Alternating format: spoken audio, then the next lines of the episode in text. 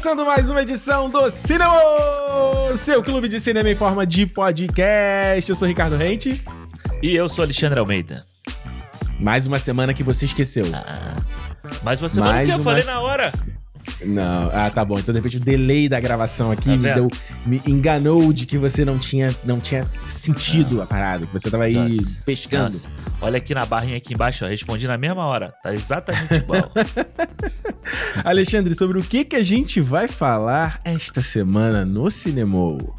Essa semana é um cinema romântico, um cinema da paz, do amor, do, da tragédia também. Olha aí, o amor é uma tragédia? Ou tra... toda tragédia envolve o amor? Não sei. Mas essa semana falaremos sobre. Olha, eu já vou deixar uma frase de efeito aqui, nesse momento. Mande. Manda. O, o maior clássico do cinema dos últimos 25 anos. Disparado, sem, sem dúvida, sem sombra de dúvida. Titanic. Sem sombra de assim James embaixo. Cameron. É isso aí, olha, mano. Se tem, eu vou falar uma coisa sobre produção de conteúdo e o que, que diferencia você fazer produção de conteúdo serious business, né, levando a sério e hobby. Hoje, tá aqui um filme que eu estou querendo falar há muito tempo, um filme que eu amo de paixão. E tô, tô me sentindo meio mal, falo, cara, não vou conseguir gravar direito, caraca, tô aqui, sentindo uma dor no estômago. Assim. Isso não importa, você tem que gravar no dia que você não tá mal, e você tem que gravar... É isso, essa é a diferença. Não, você falaria, Ih, não, depois te fala, outro dia, hoje eu não tô marido também, não sei o quê. Que é trabalho, rapaz. Trabalho. Não? É isso aí. Não tem estômago ruim, é trabalho. Não tem. Alexandre, mas antes temos que falar do. do né, se você está ouvindo o programa, esse programa 165 na semana de lançamento, rolou aí no último domingo o Super Bowl. E como todo ano a gente faz aqui no Cinema, a gente comenta os trailers dos filmes que foram, que rolaram lá no comercial, porque, desculpa, eu não sou heterosão, então eu estou cagando para o jogo, tô nem aí. Eu só botei na hora do jogo, mandei mensagem para Alexandre. Falei, Alexandre, me avisa a hora que a Rihanna vai entrar. Alexandre, acabou o primeiro tempo, vai começar daqui a pouco. Beleza. Isso. Botei. Aí tava os caras lá falando, não, porque o quarterback fez isso, você tem que andar não sei quantas jardas. Aí eu virei pra Juliana assim, você tá entendendo alguma coisa? Ela, não. Eu falei, que coisa chata, mano.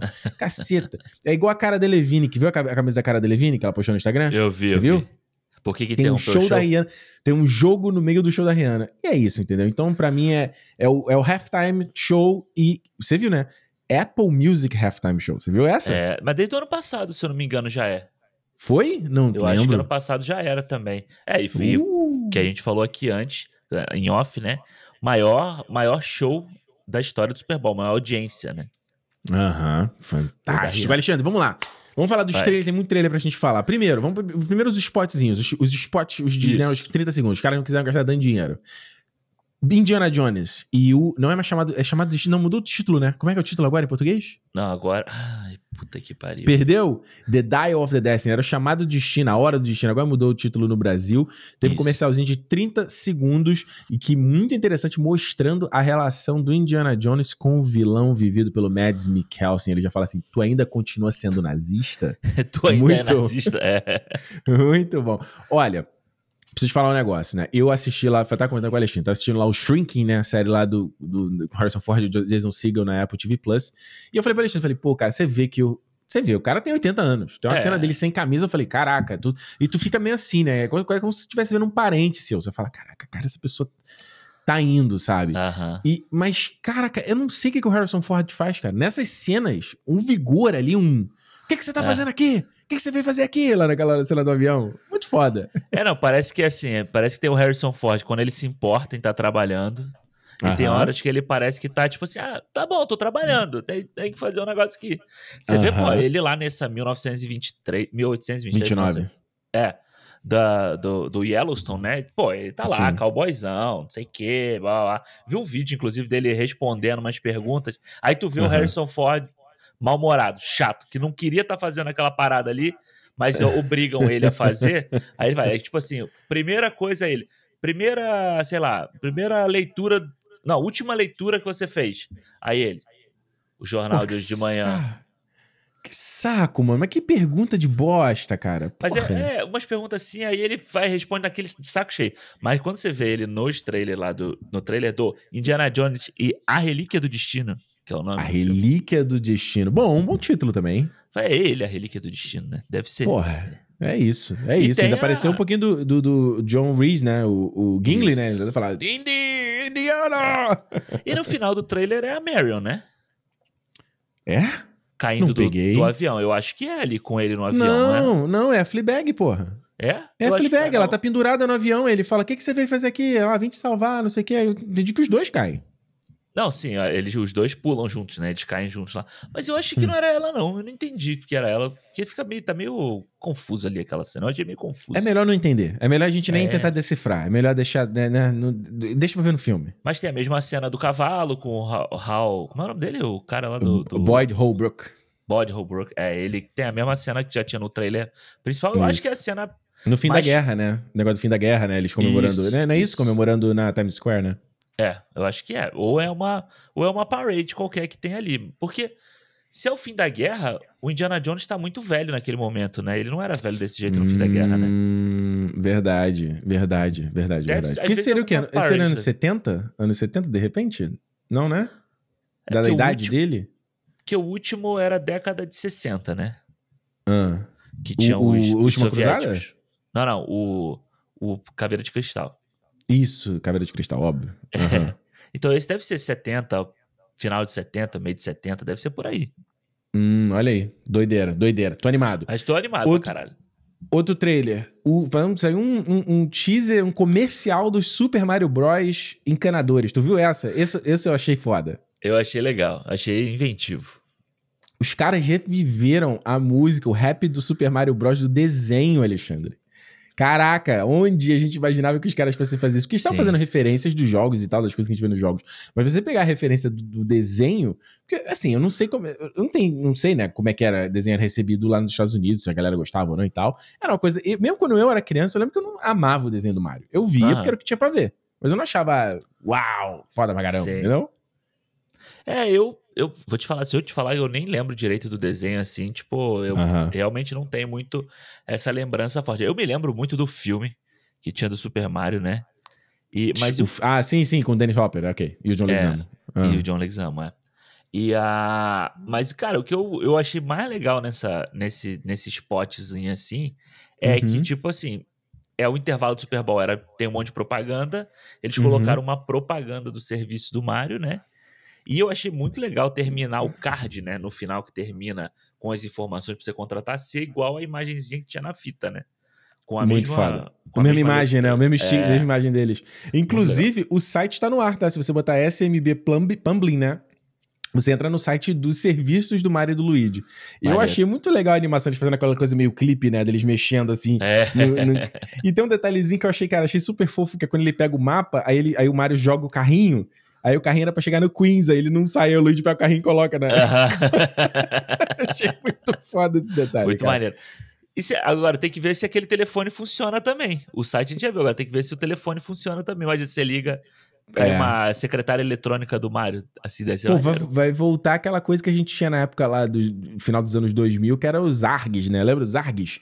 Que todo filme fazia aqueles jogos de realidade é, expandida, você tinha ações de marketing dos Isso. filmes onde você, sei lá, ia no pôster, tinha uma informação, que aí você ia no site, o site te levava para outro lugar. Ah. Eu lembro que em São Paulo, não vou lembrar que filme ou série fez isso, que tinha coisas que você podia achar os pontos pela cidade de São Paulo do filme. Isso era, ficou uma, uma tendência por pelo menos um ano, assim, na época do é. Lost e tal, ali, no final dos anos 2000. É, e que começou com lá com Matrix, né? O primeiro Matrix faz isso, né? Exato, exato. No site, né? O site pra você achar o, negócio do coelho e tal, é, é maneiro. É, eu, lembro que, eu lembro que o Lost reviveu essa parada porque tinha o Walt lá, né? Que de... Tu chegou a ver Lost, né? Vi, vi um, três temporadas. Então, que eles. O Walt desaparecia, aí tinha a caixa de leite com. Seu filho tá desaparecido, tinha o telefone, ah, a galera sim, ligava sim. pro telefone. Tinha o site da Dharma. Pô, mano, é, que época gostosa. Disso. Site da Oceanic 815. Era, mano, que época era legal, gostosa. Era legal. Era antigamente, como o Evandro fala na Vida Vida, antigamente que era bom. Alexandre. Ah. One Last Ride. E... e aí? Pô, mano, olha, é, eu não, eu não Saíram dois ver. trailers. Saíram dois trailers, né? Saiu o é. trailer no meio da semana, que os caras Isso. fizeram um evento, evento em Los Angeles de, de lançamento de trailer. Gente, aí tinha lá, eu vi de um cara, o Black Nerd que eu acompanho, né, no YouTube, ele mostrou lá, né? Tinha é. a exposição dos carros do filme, né? Isso é foda, então, isso eu acho foda. Imagina, pra tu ir ver um trailer, Alexandre. Como é que tu não fica empolgado nessa porra? E eu, se eu não me engano, o, o 9 já teve isso, tá? Esse evento uhum. para lançar o trailer. Pô, uhum. mas é maneiro, porque você re, reúne o elenco inteiro. Aí vem todo. É, é praticamente uma junket com fã, entendeu? Porra. De você não, juntar é todo exato. mundo ali, os carros e tal. Eu lembro quando eu fui assistir Speed Racer na, na. Tipo, numa sessão especial no Rio, tinha lá o Match 5 e o carro da Petrobras do lado, assim, sabe? é, era legal. É, pô, eu acho muito foda. Assim, eu não ia ver o do Super Bowl. Eu falei assim, porra, uhum. mano, não vou ver. Mas como a gente ia gravar aqui, eu falei, tá bom, eu vejo. Porque o primeiro trailer que já tem 4, 4 minutos, né? Uma parada assim, bizarra. Jesus Cristo. Mas olha. E eu... a música, né? Let's ride, let's ride, let's, let's ride. Eu gostei mais do, do spot que eles lançaram da galera que saiu no Instagram, da galera saindo do carro. Sim, é legal. Aquele clipe da galera saindo do carro. Pô, aquela música ali é maneira, cara. É legal. Eu te falei, né? na, hora que você me mandou isso, estava saindo da sessão de Titanic. Eu vi é. o teu negócio, vi lá que já estava vendendo ingresso. Já comprei o meu ingresso para assistir o Fast X. Caô, sério? Juro, pô, já. Quanto estreia esse filme? Eu não, eu não peguei Daqui a, a três meses, mano. Em maio. Que isso? Você tá maluco? Tu, tu já comprou? Já, pô. Ué, já ou seja, ou seja, se o Alexandre tivesse sido convidado pro lançamento do trailer, já era cinco estrelas na cabeça, tá? Você já sabe, né? Não, não, é não, não, não, não, não, não, É, é isso sim. Sei. Mas já é começa é com bastante estrela. Aí o filme tem que se esforçar para ele não. perder a estrela, né? Ele já começa com 5, né? Ele vai só perdendo, né? É, vai perdendo ficha. Se a gente tiver uma, se a gente vai ver, assim, se é uma pessoa que a gente não gosta, um diretor tipo, sei lá, Ari, Aster, Ari Aster. Vai lá só, pra mim, ele começa com zero e ele vai ganhando. Aí as outras coisas que a gente gosta, a gente faz, né? É igual é a, gente usa o Rotten, é igual a gente usa o Rotten Tomatoes, ao, ao nosso bel prazer.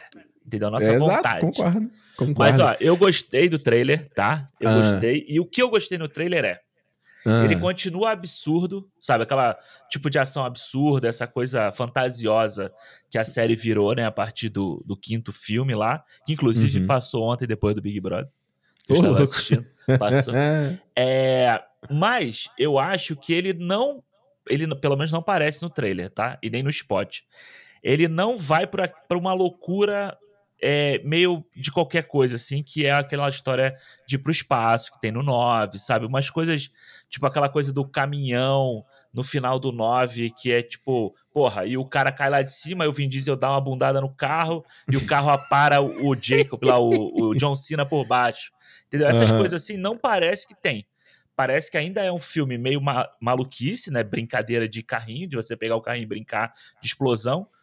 Mas ainda parece que é um filme tipo assim, beleza, mano, ainda tem, existem regras no mundo que a gente ainda não pode superar, né? Uhum. Mas vamos ver, vamos ver. Eu, eu... Te, é, é, eu te falei que eu achei Achei. Bom, eu adoro o Momoa e o Momoa de vilão, porra. A, única, a última vez que eu vi. O Momoa de vilão, obviamente, ele fez o, o Caldrogo, né? E tava, que o Caldrogo não é um vilão, né? Mas ele fez aquele filme Bullet to the Head Bala na Cabeça, com o Stallone, que ele é o Isso. vilão naquele filme é, ali. É, é, é.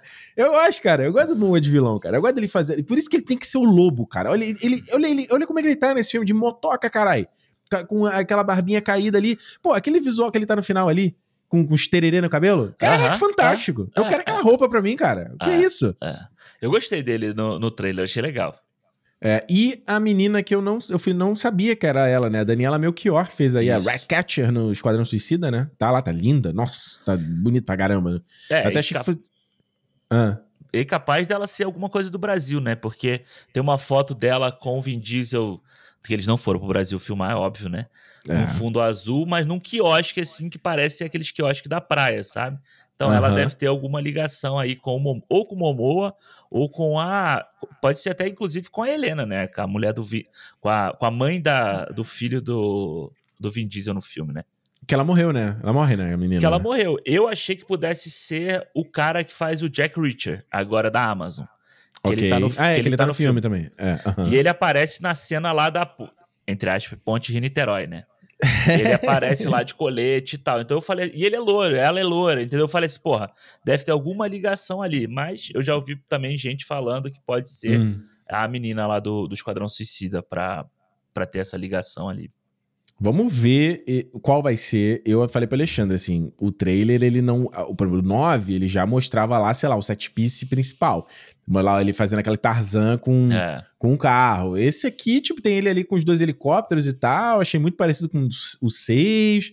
Eu até falei pra Alexandre, falei, Ei, será que isso convence a galera ir pro cinema? O Alexandre, que é fanzoca, acha que sim. Eu é, tenho minhas dúvidas. Eu acho que sim, mano. Foi o que eu te falei. Vou saindo da pandemia, o filme, o 9, fez quase 800 milhões de bilheteria. Não sei uhum. porque. Eu não acredito que agora, com esse pesado que eles vão fazer, o filme não vai fazer esse dinheiro de novo. E tendo Verdade. ainda a estreia na Ásia, que, que ele sempre estreia na Ásia e tal. Verdade. Eu acho que não tem, não tem por que não, não fazer grana, entendeu? E aí o Vin Diesel já tá falando que ele quer Robert Downey Jr. pro, pro 11, não sei o quê. Mano. E, e, vem Brian aí, porque ele tá no trailer. Rita Moreno de Vovó Toreto. Mano, é muita gente nesse filme, cara. Agora tem o John Cena Jacob também. Eu já falei, cara... falei pra você minha aposta, né? A Gal Gadot vai ser a cena pós-crédito desse filme aqui. O Kurt Russell vai voltar. Assim, ó, eu tenho a arma, a arma que. Eu tenho a informação que vai ajudar vocês a conseguir superar esse negócio. E vai ser. A... Agora, o pobre do The Rock tá sozinho no rolê, né? Até o Jason Statham abandonou ele, até o Shaw abandonou ele. Ah, já, mano, esse, vendo esse trailer, o, o, o Shaw com o Han, eu já falei assim, mano, já muda. Ao invés de ser Hobbs e Shaw, faz Han e Shaw. Já muda. Acabou. Já, Caraca, o cara, o cara perdeu, o cara não tem mais DC, ele acha que a DC vai mudar, não tem. O cara não tem mais Hobbs Shaw. O que, que ele sobrou? Tem o Jumanji, que tem o 3 pra vir, tem o, é. o ele tá bem pra caralho, né? Tem o, o, Será que ele vai fazer aquele Red Notice? Será que vai ter o 2? Lá com a Alerta a, Vermelho? A Netflix falou que ia fazer, né? Aí, ó, vai rolar depois. Tem um novo filme de Natal dele. Roda é, Rock também, vai. Ele faz também. filme pra Tem, a, tem a, a Teremana, tem a, a outra NFL lá dele, que é a, a outra liga que ele criou junto com a Disney. Então tem um monte de coisa. Puta, caralho. Agora, trailer Guardiões da Galáxia Volume 3. Trailer novo, musiquinha nova um trailer com mais comédia, né? Não tanto quanto com aquele drama do primeiro trailer Isso. e tal. O trailer tinha piada também, mas o trailer do primeiro era mais dramático e tal. Mostrando ali o alto evolucionário muito mais, né? Mais presente. É. O Rocket ali sendo... Sofrendo a cirurgia. Mais interação do Peter Quill com a Gamora e tal.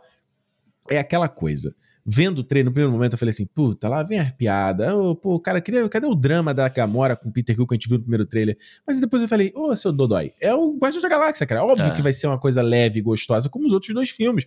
E não tem como ser agora vai virar Zack Snyder. Não tem como, pô. não tem. É. E eu achei, queria, quero ver que, que a tua opinião. Eu achei que o filme tem uma vibe do primeiro Tipo, parece que eles estão fugindo de uma prisão igual no primeiro. Tem uma cena que alguém pula de uma janela e, e é, é, muito parecido com aquela batalha lá na, naquele planeta lá no final do primeiro. Uhum. Que tem, tem uma nave lá, a nave do Ronan. Eu falei, cara, será que é intencional do James Gunn de fazer o mesmo negócio assim, sabe? É, esse lance deles estarem presos em algum lugar, inclusive com uniforme e tal, né? De prisioneiro e tal. Ele uhum. lembra muito o, o, primeiro filme. Até parece aquela coisa de você ter um plano para fugir, que é o que parece uhum. que eles estão tentando fazer ali. Lembra Lembra muito. E eu acho que, cara, eu vou te falar, o que me, mais me chamou a atenção foi o hum. visual. Sabe? Uhum. Eu, eu, assim, não é. Eu não sou tá fã bonito. de. Não sou, todo mundo sabe que eu não sou fã do Chris Pratt, eu não acho legal essa.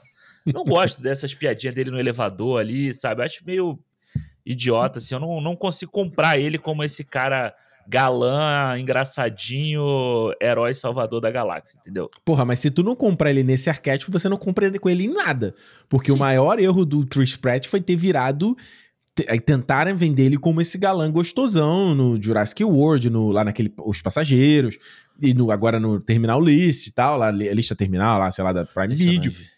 O Chris Pratt, ele tem que ser esse bobão bonachão que todo mundo gosta. Que é o cara legal, que tá ali no meio da ação e que ele, ele é o herói por acaso. Ele não é o herói porque ele é o. Ah, eu vou ser o herói, entende? Mas eu acho que isso funciona muito no primeiro Guardiões. Depois, no segundo, ele já é já tá virando, tipo, o heróizinho galã do bagulho, entendeu? Eu acho. Uhum. E nesse é. aqui parece, para mim fica parecendo isso, mas Pô, tu mas eu essa impressão maneiro, mesmo? Mano. Eu tive eu zero acho. essa impressão. Nossa, eu zero, acho. zero. Mas eu Caramba. achei maneiro, assim, eu, esse trailer me comprou. Primeiro eu achei tinha achado ok, mas é um teaser ainda, né? mas interessante. Esse, mas esse me vendeu bem a, a, o filme. Eu gostei que parece que o Alto Evolucionário lá, ele vai ser. Ele é realmente o vilão da história, né? Ele já aparece como o vilão. Uhum. Eu só não entendi ainda, eu só tô meio curioso ainda para ver qual é o papel do Adam Warlock nessa história. Porque no eu filme. Também. No trailer ele não aparece tanto, ele aparece duas, três cenas ali rapidinho e tal, naquela. O shot do. O shot voando o cabeção. essa porra Virou todo moda essa porra. essa caralho. É. Mas eu quero ver. Quero ver qual vai ser a dele. Eu não sei se ele vai, ele vai ser um esquema do alto evolucionário com aqueles bichos dourados lá do 2, entendeu? Então, tipo. Isso. Eu achei interessante, só pra gente concluir, o que o alto evolucionário ele aparece o ator de cabelo e com a cara normal, e ele tem uma versão cabeça Robocop. Você reparou? Que é a cara esticada. Isso, é, é, é, é. Eu quero muito entender essa porra também. O que, que isso quer dizer, sabe? Mas eu concordo contigo. Eu achei o visual lindo, gostei da... Eu não sei que música que eles botaram aqui, mas achei a música também muito bacana. É. E ele, cara, tem um. Cara, o filme tá bonito, né? Tem eles andando no. Quando eles estão naquela roupa Among Us, né? 2001, uhum. você vê que parece que estão em cima de uma criatura. Você reparou? Que parece um alienígena, estão em cima de um corpo de alienígena. Pois é, parece um negócio gigante assim, né? É, e, e, tem um shot muito bonito do, de você ver o alto evolucionário falando da como vai fazer a cirurgia no Rocket pelo reflexo da íris do Rocket. Uhum. Tu reparou esse shot? Foi, caraca. Bonito, bonito, bonito. Tem um é... outro muito maneiro do, do Groot girando, atirando assim. A Rocket é legal. Ele, ele, vai tipo percorrendo o corpo do Groot. Muito foda. É, muito foda. E tem os que tem o Groot com vários braços também, né? Ele muito com o Peter foda. Quill, assim. É, mano, eu tô querendo ver. Eu, tava, eu revi o Eternos, né, esse, an, essa, esse ano. Esse fim de semana passado. E sabe o que eu tava pensando? Que o que hum. eu queria ver no Guardiões era escala. Aquela coisa hum. que a gente vê no quando aparece o Arishin lá, sabe? Quando tem aquelas coisas de escala, de tamanho do espaço, as criaturas do, do espaço, uhum. assim. Que o primeiro Guardiões, quando você. Quando tem aquele lance deles entrarem na cabeça lá do Nowhere isso. e tal, você tem isso, sabe? E depois tem alguns filmes da Marvel. Atualmente, eu tô achando os filmes da Marvel meio. Porque os caras estão. É, não, porque eles estão fazendo tudo meio em CGI e tal. Parece uns, sabe? Parece um cenáriozinho pequenininho que eles expandem com com volume, mas você tem o, mais sensação do espacinho do que dessa desse espaço grande onde está acontecendo a, a, ação dos filmes, sabe? É, mesmo o problema é que a gente fala do Mandalorian, do, do Boba Fett, né? Parece que ele tá é. dentro de um cercadinho, né? Pois é. Então tomara que esse filme. E ele parece ser que vai ter isso, sabe? Essa vibe que o James Gunn consegue fazer. Tomara. Agora, para concluir, já digo de cara o trailer, né? O trailer da parada o trailer que veio para arrebatar todo mundo, para conquistar todo mundo, para todo mundo ficar apaixonado, que foi o trailer do Flash. Aquele Porra. trailer para todo mundo agora falar assim: não, eu sempre acreditei. Vou causar uma intriga aqui. Hum? Vá no Instagram do James Gunn e veja a legenda do post do Guardiões pro post do Flash. Ah, é? O post do Guardiões é hashtag GOT, né? GOTG volume 3 Uhum. E a data. Só uhum. isso. O do Flash é: eu amo esse filme, eu mal posso esperar pra vocês verem esse filme. Eita. Essa é a legenda do filme do Flash. Não tô querendo dizer que ele não ama o Guardiões, mas você já vê que o Guardiões é quase um amor antigo, assim. É aquela relação, tipo, já separou, vai dar aquela, aquela última transada só de despedida legal, mas ele já tá apaixonado por outra pessoa. Você já, já tá ligado nisso, né? É, não. Acabou. O Guardiões é o relacionamento dele que acabou assim. Acabou na amizade. Entendeu? Isso, cada um segue o seu caminho. É. Isso, tamo bem, mas, mas agora tenho... o tesão dele tá em outro lado. Não, não. O cara tá, nossa, coelho, basicamente, né? E, é tipo porra, doideira. E vou te falar, mano, eu acho que se tinha uma coisa que esse trailer precisava fazer, que era vender a ideia desse filme pra gente, e ele consegue fazer bem, e ele consegue botar todo mundo, assim, realmente na expectativa pro que tá vindo aí. Porra, tá brincando, cara. Porque, tipo, eles tinham lançado aquele pequeno trechinho na, numa Comic Con, numa, numa DC Fandom, há muitos anos atrás, é. que não mostrava nada, era super, né? Poucas cenas, fade in, fade out, aquela coisa toda. Então eles poderiam vir com um teaser ainda, sabe? É. Um. Não, eles vieram já com um trailer mesmo, mostrando basicamente todos os beats do filme, né? Todas as batidas do filme. Ah, quase três minutos eu... de trailer, né? Mano, eu, eu já tinha falado, eu tava, tava animado pra ver esse filme, tava curioso pra ver esse filme, porque eu gosto muito do conceito de multiverso. E de cara, para mim, mostrou que eles, a, a, DC vai fazer o que a Marvel não faz, que é botar o mesmo ator interagindo com, com ele, entendeu? É igual a série do Paul Rudd lá no, no, na Netflix, lá, né? O Vivendo Comigo Mesmo. Eu tive a série. É, tipo, qual é. Porra, naquela cena tem uma. Mano, tem um Paul Rudd caindo na porrada com ele mesmo. É muito foda a cena, muito bem feita. É, e, pô, já tem aqui. É, é a Jamília com a Jamília, pô. Eu é. tenho que ver mais, tem que ver mais. Porra, os dois dando aquele, aquela deslizada e eles dando impulso com seus próprios Aham. pezinhos. Caralho, que foi muito foda, mano. Que foi muito é foda. Muito o visual do filme tá lindo, mano. Tá brincando. É, o uniforme do Flash, ele tá muito bonito, né? Tipo, a, a, uhum. porque eu não sei, agora a gente não sabe de qual que é de qual, né? Porque quando eles estão é. dentro do Batwing no final, parece que o Ezra Miller do Snyderverse, ele tá usando uhum. a roupa ainda do Liga da Justiça, né, dele, que é aquela Isso. roupa e o outro já tá usando aquela essa roupa que aparece no trailer, essa que tem os raios passando o neon. neon. Caralho, essa roupa é muito maneira. Muito foda. Você bota é. para ver aí no YouTube em 4K, 1080, que foi. Você, quando ela aparece, ele aparece perto dela, assim, mandar um salto de, de qualidade. Foda. E assim, o filme colorido, tá ligado? Tipo, a, o Batman, é. beleza, o Batman ele aparece lá, ele tem a parte sombria dele, mas do lado de fora é colorido. O Superman, a, Super, a Supergirl, aparece, você vê o vermelho, tá ligado? Você vê a porra toda, assim. Alexandre, olha, óbvio, né? A gente que é os velho pai aqui, Michael Keaton de, de Batman, caralho, fantástico. Ele já começa narrando o trailer. Tu já arrepia dali. Exato. Aí aparece o Ben Affleck rapidinho. Ben ah. Affleck que. Olha aqui. Tipo. É isso aí, quem tá vendo, quem tá só ouvindo aí, é, é o papel de parede do pai. Pena que o, o, a data aí, a hora fica na cara do Michael Pois é, fica né? na cara dele. Não tem como. Mas, cara, o, o traje que lembra o do Tim Burton, mas obviamente não é, redesenhado, né? Com aquele, uhum. com aquela, aquele detalhezinho do morcego. Eu lembrei, eu lembrei que eu desenhava isso quando era criança. Que é tipo uhum. esse, esse, essas curvinhas da, da base da capa, que é logo aqui do lado do logo.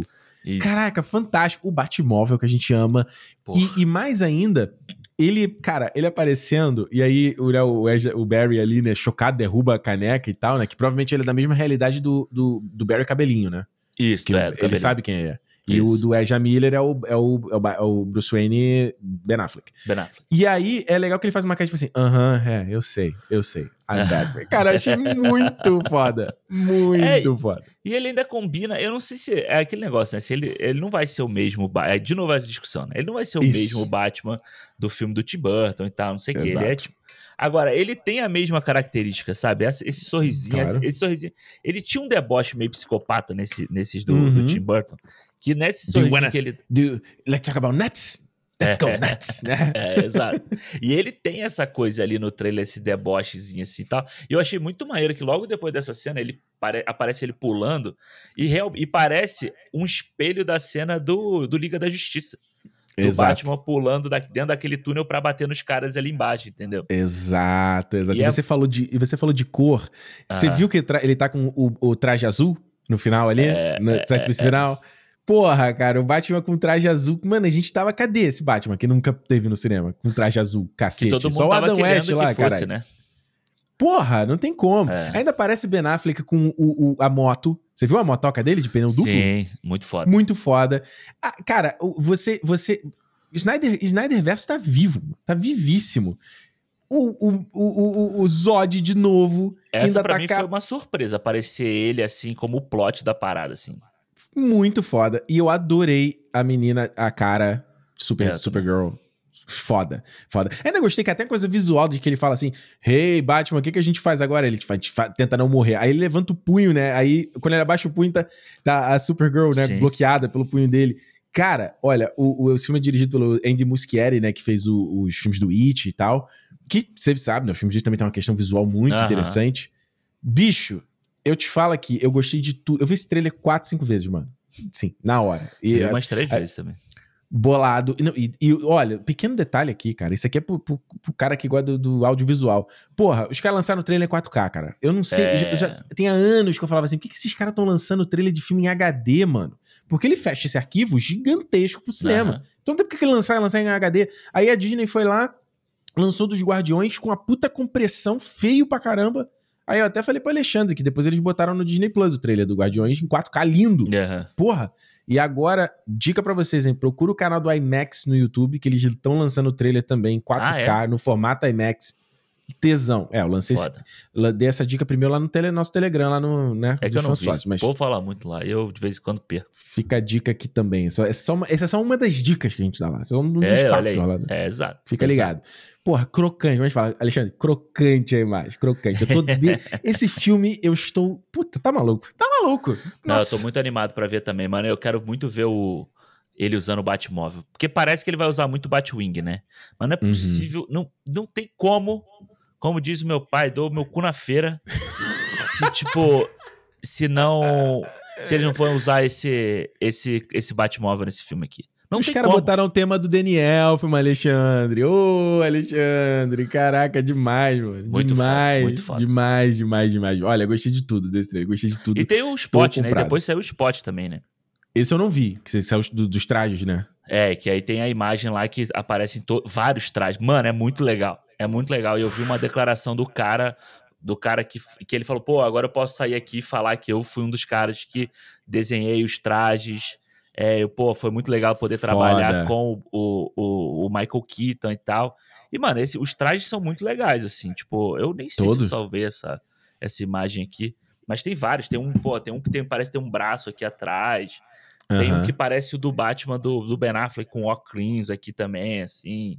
Maneiro. Legal. Legal. Maneiro. Olha, esse filme, esse é um dos filmes aí que pode ter duas horas e meia de filme, pode rolar, tem que ter duração grande. Ah, pra gente ver todos esses detalhes. Gostei, a própria ideia da história ali, né? Da coisa da mãe, é o universo, né? Que a mãe dele não morre, aí na, ele tentando manter todas essas paradas, ele cria a confusão de não existe super seres é. nesse universo. Meta-humanos, né? Que eles falam, meta-humanos. Meta-humanos. E tiraram, ó, né? O Billy, Crudup, Billy Crudup não é mais o pai dele, né? Não é. Trocaram, é. né? É, oh, mas, ó, sacanagem. Podiam é. trazer uma participaçãozinha especial Chris O'Donnell, hein? Gosto. Podiam trazer. Mais do que esse papo que tá rolando de George Clooney aparecer no filme, não sei o quê. Trazia o Chris, Chris O'Donnell ali, ia ser Gosto. show. Gosto. Até porque o Chris O'Donnell foi Robin de dois Batman diferentes, né? Então ele, ele, seria, ele, acho que ele, acho que ele contempla melhor, né? Pois é. Pô, imagina se o Valkyrie, se o Valkyrie não tivesse doente. Né, ah, não, já, já não dá, né? Já não dá. Mas eu é, acho mas que. Mas, mas o Chris O'Donnell tivesse... o representa, ele representa o Batman eternamente e o Batman é, e Robin, entendeu? Exato. Arnold Schwarzenegger parecia de Mr. Freeze. Deus Isso aí virou, virou Batman já, né? Virou Batman. Vi, é, já virou, é o filme do Flash ainda. Enfim, trailers do, trailers do Super Bowl, ah, comenta aí com a gente. E não apareceu o Black, o Black Flash, né? No, o Flash Black, o Black Flash lá.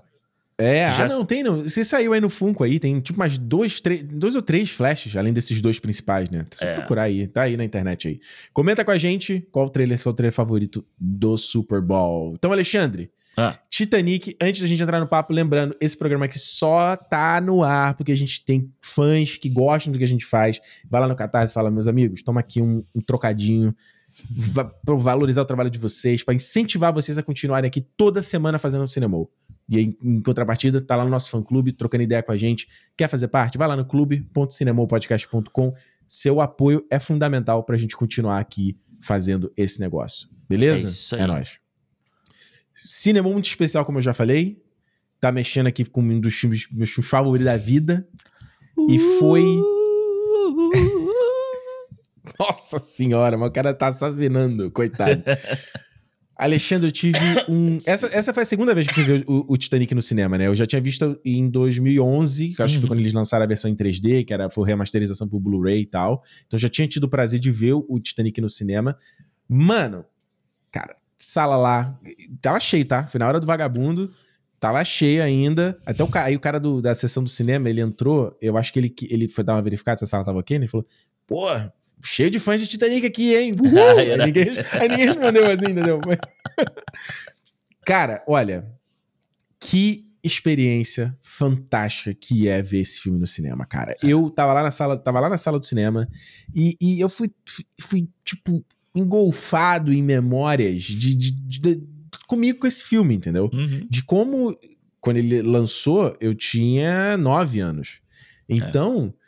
todas as vezes como eu fui ver ele anos depois, é, mais uma vez, quando eu fui ver ele em 2011, quando ele tinha lançamento, e agora com 35, morando em Montreal, fui ver ele de novo, sabe? Como, como o cinema ele vai com a gente, sabe? Como esses filmes, eles ficam com a gente, sabe? A gente carrega eles debaixo do nosso braço. Eu me peguei E me emocionei no cinema, me lembrando de eu vendo esse filme pela primeira vez com o meu irmão, uhum. na sala da casa da minha tia, minha tia que já não tá mais viva.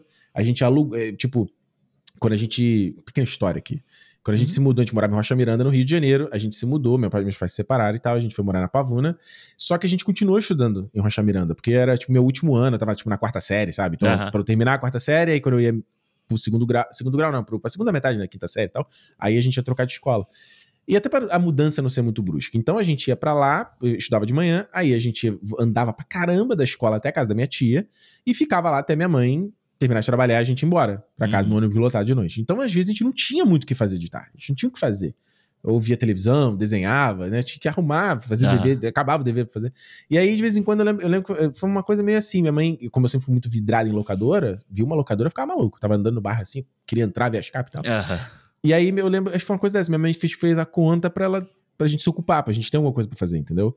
E aí a gente alugou aquela fitona dupla, que era uma fita de VHS dupla, porque o filme era muito grande. Ah. Cara, eu lembro numa TV de, sei lá, 20 polegadas, pequenininha, a gente botando e a gente lá vendo no escuro a tarde inteira vendo o filme, assim, sabe? Né? E foi muito, aí foi muito legal que eu, eu postei no Instagram, Instagram, aí meu irmão me respondeu, ah, eu também vi hoje, não sei o que. Eu falei, pô, lembrei da gente vendo lá na casa da tia Dulce. Ele falou, pô, também lembrei. E Ai, aí, cara, eu, eu fico até emocionado de contar, assim, sabe? Porque, tipo, né, eu fiquei 10 anos sem falar com meu irmão e tal, né? E, então foi tipo. É muito foda, assim, sabe? Como, é. como, como esses filmes ficam com a gente, sabe? É, é. foda, é. assim, sabe? Calma, calma, calma. O Leonardo DiCaprio nem morreu ainda no filme. Você já tá, você já tá assim, calma. É, cara, é, é, é, muito doido, assim. Tipo, primeiro, a, a, quantidade de gente que me mandou mensagem falando que tinha ido ver Titanic e que também tava. que também se emocionou de vendo de novo, ou vendo pela primeira vez e tal. Uhum. É, foi gigante, assim. Você vê a força que esse filme tem, né? E, uhum. e, eu acho que isso aconteceu comigo também quando eu fui assistir. Eu fui, fui no cinema também, fui, tipo, fui sozinho. Renata não gosta de Titanic. Aí eu fui sozinho assistir, né? Chata pra caramba. É, aí tava lá. Mano, aí é isso que você falou, sabe? Começa a bater uma, uma nostalgia. E eu me lembro quando eu fui assistir. Eu me lembrei quando eu fui assistir Titanic pela última, primeira e última vez que eu vi no cinema, que eu tinha nove uhum. anos. E eu fui Caraca, tu foi, peraí, você foi ver na época o filme? Fui porque a gente foi. Mano, era uma loucura tão grande esse filme que teve hum. uma excursão do colégio para as pessoas irem assistir o filme, né? Então, tipo assim, Caraca, assim, como, como, eu morava, eu morava no Rio, eu morava em Araruama, que é no interior hum. do Rio, para quem não conhece, só tinha cinema em Cabo Frio, que são três cidades depois, né? Nossa. Então, tipo, senhora. tipo, 40 minutos de carro, mais ou menos assim. Pô, é longe, só, hein? É, e só tinha um cinema, uma sala lá. E tava uhum. passando Titanic, e aí um dia a escola fez um passeio para todo para levar a galera. Fez vários dias, né? Porque teve que levar várias turmas. Uhum. E aí a gente foi assistir, eu fiquei lembrando, mano, na cadeira dura de madeira que tinha no cinema, do, do intervalo, de você ver o filme de, de intervalo. Me lembrei da coordenadora chorando, mano. É que eu não tenho contato dela. Senão eu tinha mandado uhum. mensagem para ela falar. Ela, mano, ela, eu lembro dela chorando no final do filme, as crianças de putaria, né? Porque ninguém tava nem aí pro filme. Mas, uhum. tipo, as, as coordenadoras, professoras chorando, sabe? Se debulhando em lágrimas e as crianças rindo que, que elas estavam chorando, entendeu? E aí, Cara. tem uma cena em específica que é a cena que o. Que o, o capitão vai olhar pelo lado de fora, o Titanic, assim. Telden. Pra, é, pra ver o, que, pra ver o, o iceberg onde que tá, né? Pra ver o se estrago, conseguia, o estrago. Que aí eu fiquei me lembrando quando eu assisti com a minha família, com meus pais em casa, porque é ali que a Globo fazia o intervalo. Ela, na intervalo não, ela cortava o filme ali para passar a segunda parte no dia seguinte. Na primeira vez que eu passou. Eu lembro. Cara, na, lembra que na primeira vez que eles exibiram na Globo, tipo, acho que era a Carolina Ferraz. Ela fez uma introdução, lembra disso? É? Ela fez a introdução uh -huh. do filme. Olha, hoje é a apresentação especial do Titanic. Passou, é. sei lá, numa quarta e numa quinta, assim, sabe? Pois é, e aí era nesse momento em que cortava, na hora que bate, né, e dá essa parada ali no filme, assim, aí eles cortavam e começa amanhã. E aí, tipo, eu me lembro exatamente dessa cena e realmente eu ficava. Vem essa essa nostalgia muito forte da época do filme. Por isso que eu digo, como eu falei no início, né? Eu acho que esse filme é tão potente nessa coisa de ser um clássico do cinema que é, pra, eu acho que pra nossa geração, assim, é a mesma coisa do que deve ter sido um. E o Vento Levou, tá ligado? Tipo, uns filmes desses, assim, que marcam a geração e vai marcar para sempre, porque a gente consegue lembrar é, de momentos. É a mesma coisa do 11 de setembro, todo mundo sacaneia do 11 de setembro, né? Você lembra onde você estava. Não, peraí. É, sacaneia o Luciano Huck falando isso, né? Não sacaneia o 11 de setembro, né? Não, não. Sacaneia que eu falo com a situação do tipo assim. Isso, você isso. lembra onde, onde você, estava? estava? e Isso, virou onde você meme estava. isso depois, né? Porque, tipo assim, caralho, você lembra onde você estava no 11 de setembro? Tipo, que sempre perguntam isso quando chega a época do 11 de setembro, né? E Verdade. eu acho que o Titanic é isso. Todo mundo lembra, tem alguma memória com, relacionada ao filme. Não se você foi assistir o filme no cinema, ou se você viu em DVD ou em fita, ou era aquele porradão de fita que eram duas fitas assim, aquela capa Gigante. gigante. Então tem muita memória pra você ter com o filme, né? Então eu acho que isso é o que faz, além de várias coisas que a gente vai falar aqui, eu acho que isso mostra a força que tem a obra, entendeu? E a memória do Gugu? Toda hora, todo domingo legal passando o making off do Titanic. Todo, toda semana era o mesmo making off. E ele enrolava e ficava comercial pra cada trechinho. E, e a gente, tipo, eu não vi o filme no cinema na época, eu não era muito pequeno, então eu fui, como eu falei, já fui ver depois. E, e, e aí você ficava, você criava essa, essa, essa hum, esse senso de, de, de, de, de- você tá perdendo, você tá de fora de uma parada, sabe? É, um fenômeno, minha né? Tá é, minha tá tia que foi ver, sei lá, não sei quantas vezes, minha tia Verinha foi ver, ver não sei quantas vezes. Aí era a capa da Capricho com o Leonardo DiCaprio. Eu já tinha visto o Leonardo DiCaprio naquele filme dele com o Robert De Niro, né? eu esqueci agora, é, é Diário de Adolescente, alguma coisa assim, né? Eu gosto daquele filme e tal, mas não tinha visto, sei lá, filha, é, As Filhas de Marvin, né? Que é com a Meryl Streep, É, ou, ou é ou Grape, lá o- né? Isso, de Gilbert Grape, não tinha Isso. visto. Então, é meu primeiro contato com o Leonardo DiCaprio. E ele seguia aquele templatezinho de, de, de menino colírio da época, né? Com aquele É. cabelinho repartido no meio, lourinho, Isso. né? Liso, que era tipo Nick Carter, era, porra, sei lá, É, Power Rangers, você viu um maluco assim, né? era o Três galãozinho da época. É, total. Porra. E aí tu via essa matéria, sei lá, toda semana no jornal. Aí a pessoa falando do Titanic, falando da experiência aqui. Aí tinha um making off. Como eu falei, eu sempre fui tarado de como era a feitura dos filmes. Então eu Uhum. ficava vendo ali as cenas. Eu lembro que ele falava assim. Eles construíram aquela metade da. Eu, nunca vou lembrar, a proa, a popa, né? A pra traseira do. do- E da do- traseira, é. Acho E aí eles constroem uma metade, aí o, aí o James Cameron jogando bonequinho, tipo bonequinho, sabe aquele soldadinho de plástico? Aham. Caindo. E eu ficava assim, cara, como isso vira uma pessoa caindo no filme? Eu ficava É, assim, é, cara, quem tava jogando um boneco, o boneco vira uma pessoa? O que acontece? Ah, computador, computador é uma mágica que faz a parada. E era, e era muito foda, porque quando eu lembro, eu, eu tenho vívido essa memória de estar vendo, né, na sala escura, vendo o filme pela primeira vez, e de, e de me. na, naquela época você né, não tinha nenhum background de cinema, né, das Uhum. coisas e tal. Então quando o filme já começa com o- o- eles vendo o Titanic afundado, aquilo pra mim foi muito surpreendente na época. E isso é, você vê como é que você, é como você começa a desenvolver sua linguagem cinematográfica como espectador, entendeu? Porque pra mim, eu, eu não consegui entender esse conceito. Não, vai ver o Titanic? Não, é o filme Titanic. Vai estar o Titanic lá inteiro, entra a pessoa, Ah. tem a história. Eu não entendi essa coisa da não lia- linearidade da história, da, da história se passar em dois tempos diferentes, entende? É, de ser alguém contando a história, mas você tá vendo a pessoa contar a história, né? Exato, e eu acho que isso é uma, é, uma, é uma jogada de mestre tão interessante do James Cameron, porque você tem não só a coisa que é clássica já, né, que ele fala do pitch dele, sempre tem essas histórias do... Isso. Cara, e quando, quando o James Cameron morrer, você vai ver que essas histórias elas vão explodir, né, Zé? Vai. que, ele, que ele fala que tem, ele encomendou uma arte conceitual do Titanic e ele falou, né, Romeu e Julieta aqui, né? E aí traz É. o, ca, o, né, o Leonardo DiCaprio que fez o... Ele não tinha o DiCaprio ainda associado, mas o DiCaprio Ah, tinha feito sim, Romeu e. Julieta também. Aqui tal, não sei o quê. Não só essa ideia de você pegar e botar uma história que não tem, que é além do, do, do navio afundar, a história não é sobre o navio afundar, Uhum. né? Mas quando você você traz aquela filmagem real, né, do, do drone lá embaixo e filmando os escombros, cara, isso traz uma verdade pra história, Uhum. isso traz uma realidade pra tudo, Isso. que mesmo que não sei se depois a, a reconstrução de Titanic, os efeitos não fossem ficar tão interessantes, mas só o fato de você ver que realmente aconteceu é uma subversão do filme que no final ele mostra. Ele mostra, sei lá, qual era o. Qual era o. sei, É o, é o Soldado Ryan que ele mostra as imagens dos caras reais no final? É o Soldado Ryan? Ou é o Band of, é o Band of Brothers, O né? Band of Brothers, isso, né? é, é, é. Tem um filme que ele vai mostrar no final, às vezes, a, a- tem lá o, o documentário, o filme do, do Elton John, aí no final ele mostra as fotos reais do Elton John, Ah. ou do Elvis e tal. Ele, ele inverte isso, ele coloca no começo, ele fala, ó, olha aqui, ó. Olha É, aqui, ó. Tá vendo isso aqui, ó? Olha tudo destruído aqui, ó. Tá vendo? Uhum. Você não se importa com aquilo ainda. Você tá Total, vendo aquilo ali, é, ah, E aí, quando você vê essa porra no final do filme, cara, é, é mestre isso, mano. Desculpa, mano. E é muito doido, né? Porque ele, ele faz realmente aquela, a linguagem para ser mais fácil pra gente. A gente vê a luz do, do submarino chegando e no outro é o submarino indo embora, lá, deixando aquela memória para trás, né? Deixando eu aquela... te digo, eu vou te falar que eu fiquei essa cena e eu agora vendo, eu fico, eu me pega muito, cara. É. Porque quando ele, quando ele faz esse, esse, né, do, que é depois que a Rose termina de contar a história, né, os drones vão subindo, né, e aí aquele, aquela, você vê que aquilo, aquela história inteira volta para a escuridão do oceano. Total, é. Lembrando que tipo, tem décadas entre o Titanic afundar até os caras fazerem a primeira expedição, né? Até sim, conseguirem sim. Muita reconstruir, é. os investigadores forenses conseguirem reconstruir a para tipo, o que, que realmente aconteceu, como caiu, como quebrou o navio, né? Uhum. Isso aí os caras iam vendo os escombros no final, né?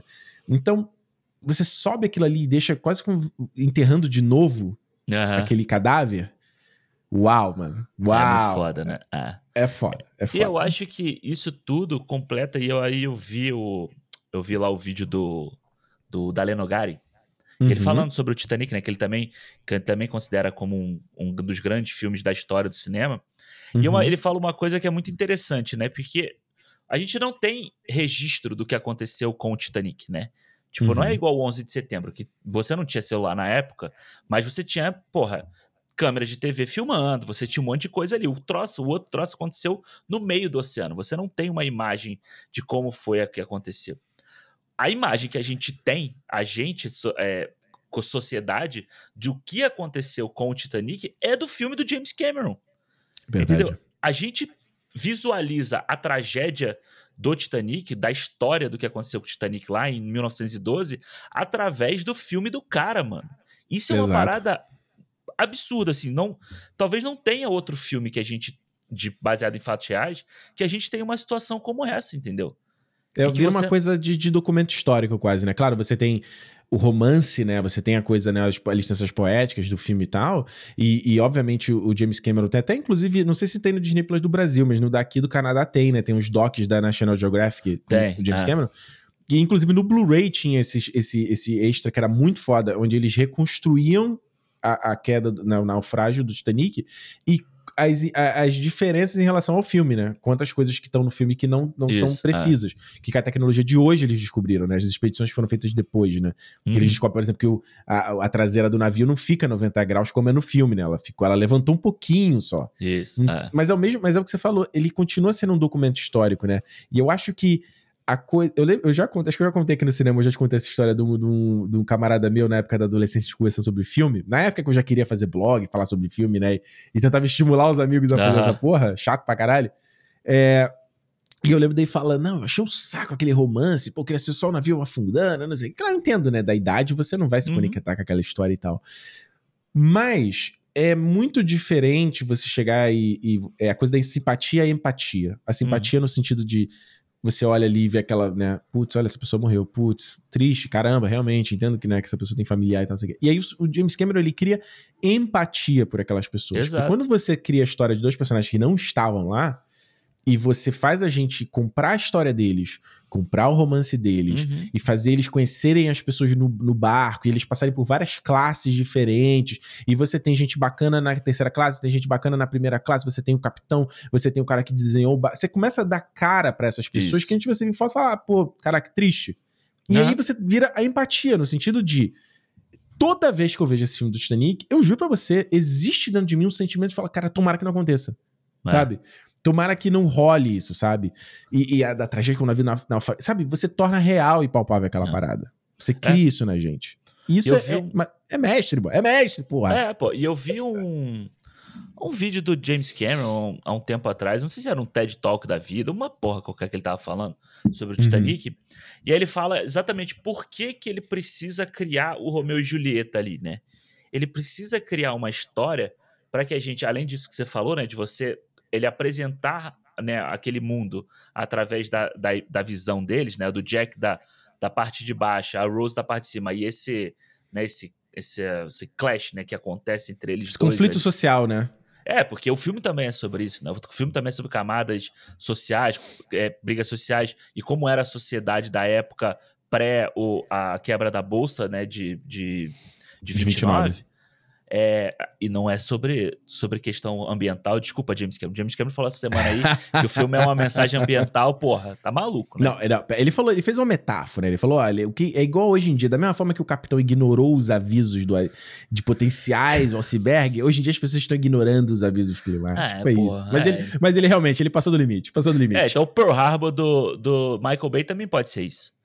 Que ignoraram, ignora, ignoraram a mensagem lá de que o ataque estava vindo e aí acabou vindo, destruiu, matou todo mundo. Mas o que eu acho mais maneiro que ele fala é que uhum. por, por a gente ter eles dois, né, a gente passa a torcer para alguém ali dentro. Porque se ele fosse porque se ele fosse, ou para uma história, né? Se ele fosse contar a história de ricos ou de pobres, entendeu? Que pegaram o navio, é só uma, uma pessoa fazendo uma viagem de navio. Entendeu? Uhum. Por que, que a gente, público vai se importar com pessoas como a mãe da Rose ou Billy Zane ou uhum. a própria Cat Bates, entendeu? Por que a gente vai se importar com ela naquela história ali? Se é só uma pessoa de vestido, chapéu, tomando uísque, fumando charuto. Então, para que, que a gente. A gente tem que criar um sentimento de. É, de uma. Realmente dessa aliança que a gente tem que fazer com o personagem, com o protagonista, né? E você tem que ter, é, de novo, para você tem que ter histórias, né, protagonista, o arco, o protagonista tem que começar de um jeito e ele tem que passar por uma transformação ali no meio da história para como ele vai terminar. E aí Verdade. a gente vê que, tipo, porra, mano, o Jack, ele é o que menos se transforma na história. Quem se transforma uhum. realmente é a protagonista da história, que é a Rose. Entendeu? Exato. É que começa de um jeito e termina de outro. Então eu acho que isso é, é o foda do James Cameron, sabe? Por mais que ele se embole ali, ele escreve esse filme, né? Por mais que ele se embole ali em algumas coisas, tem uma, pô, uns diálogos meio bosta, não sei o que e tal, que uhum. meio piegas ali no meio da história. Mas a, o clássico de contar uma história está ali, entendeu? E ele faz Sim. isso Sendo que aí depois você tem uma hora e quinze de filme, quase uma hora de filme, do, do show dele, da, da tragédia e tal, que ele sabe fazer bem. Mas como contar essa história, ele precisa daquela uma hora e meia, mais ou menos, né? Que você tem ali da, uhum. do Jack e da Rose até acontecer a, a tragédia. Não, e é, e é isso, pegando isso que você tá falando, né? É, tem a questão de, de, de, da importância da viagem, né? Tipo, ah, ah, por que, que a história, a história deles, do Jack e da Rose, poderia estar tá acontecendo em qualquer lugar? E de fato poderia, porque é uma história clássica de Sim. Romeo e Julieta, como ele tá falando ali, né? Mas as circunstâncias que acontecem aquela história, seja do Jack Dawson, da. da, da você vai desde a da coisa casual dele pegar o, o navio, de que não era uma parada que ele queria fazer, ele simplesmente foi, ele é um cara que vai por onde o vento leva, e ele, ou seja, ele tem um elemento que é, que é rico para Rose, né? Que é a pessoa uhum. que tá querendo fugir daquela prisão, tá querendo sair daquela situação. Então, para ela, o lance da viagem, a jornada, a viagem é importante porque ela se transforma nessa, nessa jornada de desconstrução dela, que você tá falando, né? Na história de, tipo, a Rose que vai descer do Titanic quando eles chegarem na América é uma Rose diferente que entrou. É, é uma exatamente. Rose que tá disposta a largar tudo e, tipo, vai ter, entre aspas, uma vida de merda, com um cara ali que não tem perspectiva de nada, sabe? Tem, a, a, vida deles pode dar zero certo. Uhum. Zero, zero. O cara que não tem dinheiro é um artista ali que não consegue fazer grana, muito talentoso, mas que não tem, não tem grana, não tem base nenhuma, ela vai ter que trabalhar também, a mãe dela vai ficar fodida.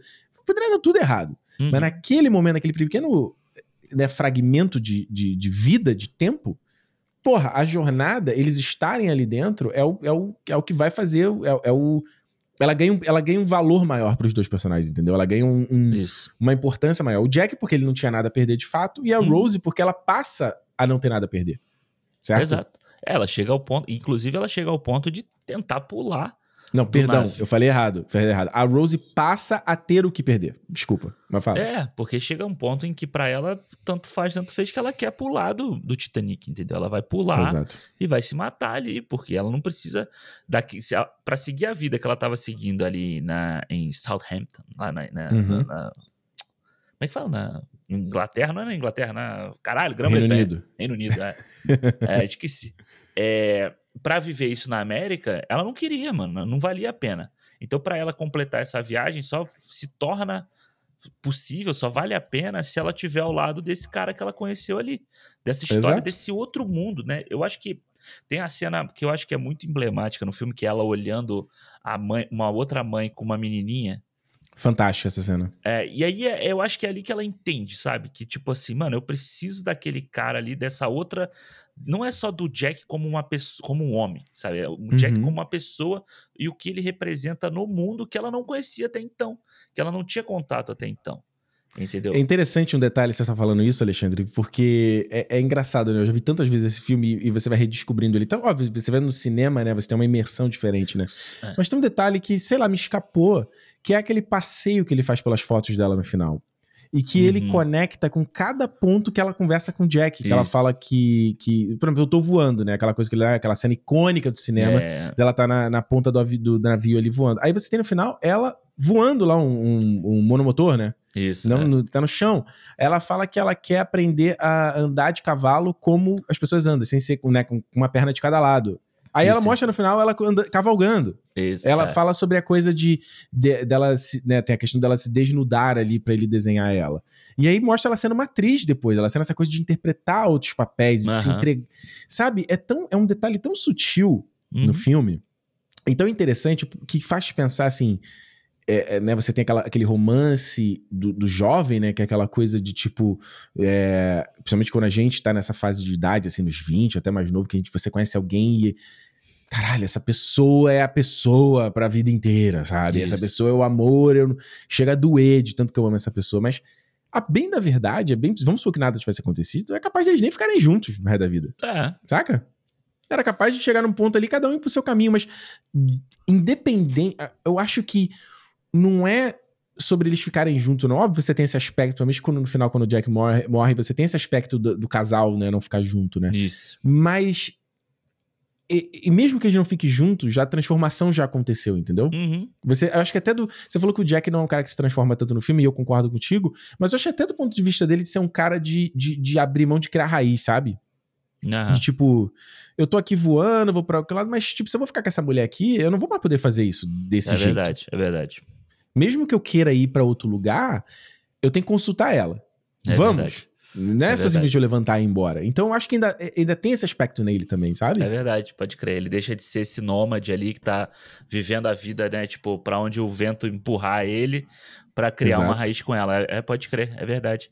E eu acho que isso que você falou desse final é muito legal, assim. Eu acho que isso é uma coisa que a gente tem na nossa vida, sabe? A gente encontra várias pessoas ao longo da nossa vida que às vezes a gente não vai ficar ao lado daquela pessoa, ou como relacionamento, ou como amigo, ou como companheiro de trabalho, ou como sei lá, qualquer merda. Que, tipo, que aquela pessoa ela te muda naquele momento da sua vida, é uma coisa Sim. que você vai poder levar para sua vida para sempre, mas não quer dizer que você vai estar sempre com ela. Entendeu? Não. E talvez isso que a gente está falando aqui é uma coisa. Se ela e o Jack ficassem juntos para sempre, talvez no final das contas um podia ter magoado o outro, ela podia não ter conseguido fazer as coisas que ela conseguiu fazer, só que por ela ter perdido ele, ela consegue cumprir todos esses sonhos dele. E no momento em que ela morre, no final, ela vai encontrar com ele, entendeu? Total. E aí, se existe essa coisa, né, de passar a eternidade, não sei o quê, ela vai passar a eternidade com o cara que ela, que ela conheceu naquele navio, entendeu? Total, então, tipo, total. Eu acho, eu, acho esse, eu acho o final do Titanic uma das paradas mais bonitas que eu já vi no cinema, assim, sabe? E é não foda, no né? cinema até agora também vi no cinema. No ambiente, no ambiente do cinema. É, agora também sala. vi no ambiente do cinema, mas na, em filmes e tudo. Acho muito maneiro, acho muito, muito bem, bem amarrado, assim. Não, sem dúvida nenhuma, né? E eu acho que existe a, a, a, essa coisa do, do. O que você falou, né? Do, do romance e do. É, desse cara que, que, que, é, vira esse objeto de transformação. Né? Você pensar de que eles se conhecem num, num contexto. Como um filme de romance, eles se conhecem quando a mulher tá tentando se suicidar. Ah. Caraca. É super pesado, sabe? O negócio. E, e, e você, eu acho que assim, ela tem um aspecto que eu acho que assim, e cada, acho que cada pessoa tem uma interpretação diferente sobre isso, porque isso é fundamental, é, é do cerne da vida. Que é tipo assim, é você viver quase o, os sonhos daquela pessoa que se foi, sabe?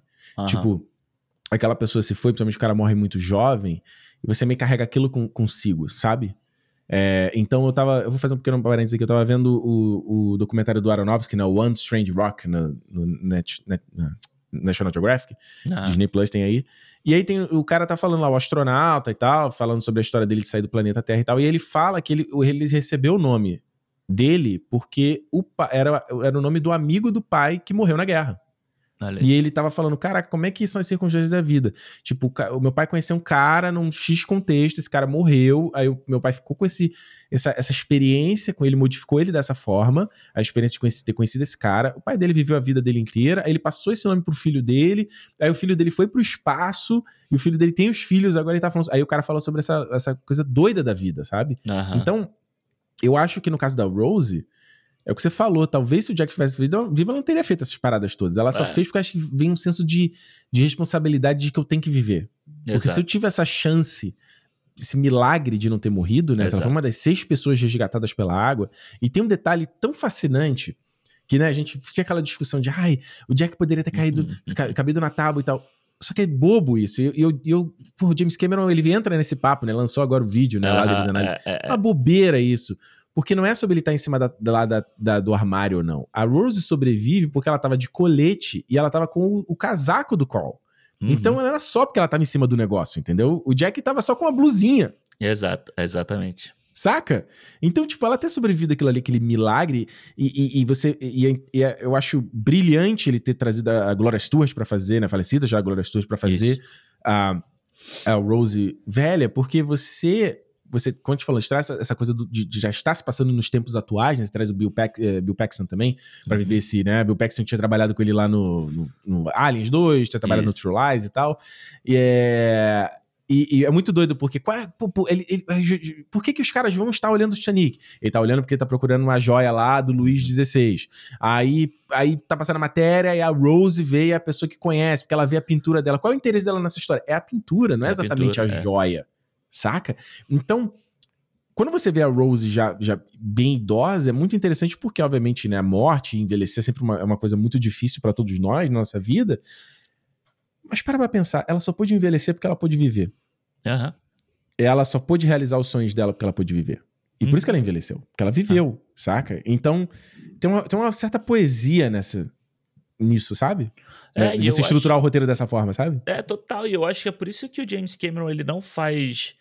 É, ele não, não abre mão de mostrar, inclusive, o tanto de criança que tinha no Titanic, entendeu? Uhum. De gente jovem que tinha no Titanic. Então a gente vê a mãe com as crianças, sabe? Que não, sobrevive, que não sobrevivem. E a gente vê Porra, lá. A... Peraí, você tem a cena mais porque é aquela quando tá, né, os, os caras estão tocando a música, que eles fazem Isso. aquele take da galera que não sobreviveu, do casal na cama, da mãe, a mãe, inclusive, né? A mãe do, né, madastra do John Connor é, lá, botando as crianças pra dormir. Porra. Ele é. filma uma menininha, né? Aquela menininha com cabelo enroladinho. Ela filma ela várias vezes durante o filme. Isso, ela é se isso. despedindo no começo, depois e tal todo mundo foi embora. É, e aí, inclusive aí tem a menina, aí tem a criança que o Carl salva para poder entrar no, no bote também. Então tem uhum. várias coisas, entendeu? Então eu acho que ele ele mostra pessoas jovens, né? Você tem o Jack é jovem, o Fabrício é jovem, o Tommy é jovem, sabe? Você tem tinha muita Sim. gente jovem ali que ficou para trás, entendeu? Você vê oh, o próprio você... o Carl ali, o Billy Zane, ele deve ter uns 30 anos ali, não? É, 30, por aí, o Billy Zane, Billy Zane tá com 60 e pouco agora, então, né? É. Billy Zane, que nesse filme eu nunca tinha pensado nisso, né? Até porque tinha muito tempo que eu não via o Titanic. Hum. Mas, cara, mano, ele parece muito, sabe quem? O. Hum. Matheus Solano. Matheus Solano? Mano, eu tava vendo Por que, cara? Falei, cara? Por que o Matheus Solano tem essa coisa de falar assim, sabe? Que tem essa coisa meio dramática e tal. Eu falei, caralho, podia. Se, se fizesse um Titanic brasileiro, tinha que escalar o Matheus Solano para fazer o Billy Zane, o, o Carl nesse filme, né? Eu acho o Billy Zane. De... Nossa, ele é muito canastra, meu ele Deus. Ele é muito canastra, né? Muito, muito, muito, muito, muito. Ele destoa muito do resto do elenco, né? Nossa, demais, demais. E teve, teve um vídeo agora que o James Cameron, pra promover o Avatar, né? Ele fez aquelas, aqueles vídeos, tipo, os filmes da minha carreira, né? Aquelas coisas todas, né? Esse era da GQ e tal. Acho que era da GQ. E aí ele fala do Titanic, ele fala da história de escalar o Leonardo DiCaprio, né? Porque ele recusou o Leonardo DiCaprio. Porque o Leonardo DiCaprio foi com uma atitude sabe, toda diária de leto para fazer o filme, assim, no sentido de que ele queria fazer os filmes que, né, o próprio queria se afogar Grape, de verdade. É, né? tipo, o, o, o, Gilbert Grape lá, que ele faz o garoto que ele tem acho que paralisia cerebral, né? É ele, queria, ele queria ter esses desafios físicos e tal, pra ser o atorzão. E ele falou: meu amigo, se você não consegue chegar aqui e ser o galã do filme, isso não, você não é ator, brother. Se chegar aqui e entregar a fala aqui, você não é ator, mano. E ele recusou. Ele, tipo, ele recusou o DiCaprio. O DiCaprio teve que baixar a guarda, baixar a crista pra fazer o filme, mano. Ou seja, tá, faltou um James Cameron na vida do Jared Leto, né? Faltou, faltou. Porque a Kate Winslet já tava, né? Ele já tinha Kate Winslet no elenco, né? É, então, tem um papo ele... de que o Tom Cruise podia ser o Jack, né? Nossa, ainda bem que não foi. Puta Existe merda. esse papo aí de que o Tom Cruise podia ter sido o Jack, né? Ele, ele era Nossa uma das opções. Nossa senhora. Ainda imagina, bem que não. Imagina ele correndo no deck, não. assim, daquele jeito que ele corre. pra resgatar ela. Porra, ele ia correr primeiro, chegar lá no iceberg, né? E destruir o iceberg sozinho, né? Tirar o iceberg do caminho, né? eu, acho, eu acho fascinante, cara, porque você, você, esse começo do filme, ele despende que 20 minutos do filme ali, né? Pra você se aclimatar e trazer a, a, a Rose já mais velha e ela começar é. a contar a história. E, e cara, tem um, uns momentos desse filme aqui, que, olha, até a questão de cor, né? Você vê como o filme é azul quando ele tá no futuro e como ele é amarelo quando ele tá no passado, né? Não só porque você tem a questão de fotografia, né, que fica amarelada com o tempo, né, mas e ela dá essa vibe de nostalgia, mas você faz uma coisa do, do calor, né? Do, do quente, da, da, uhum. uma coisa. Eh, você tá lembrando de uma coisa boa, sabe? É. De uma coisa gostosa, uma memória boa.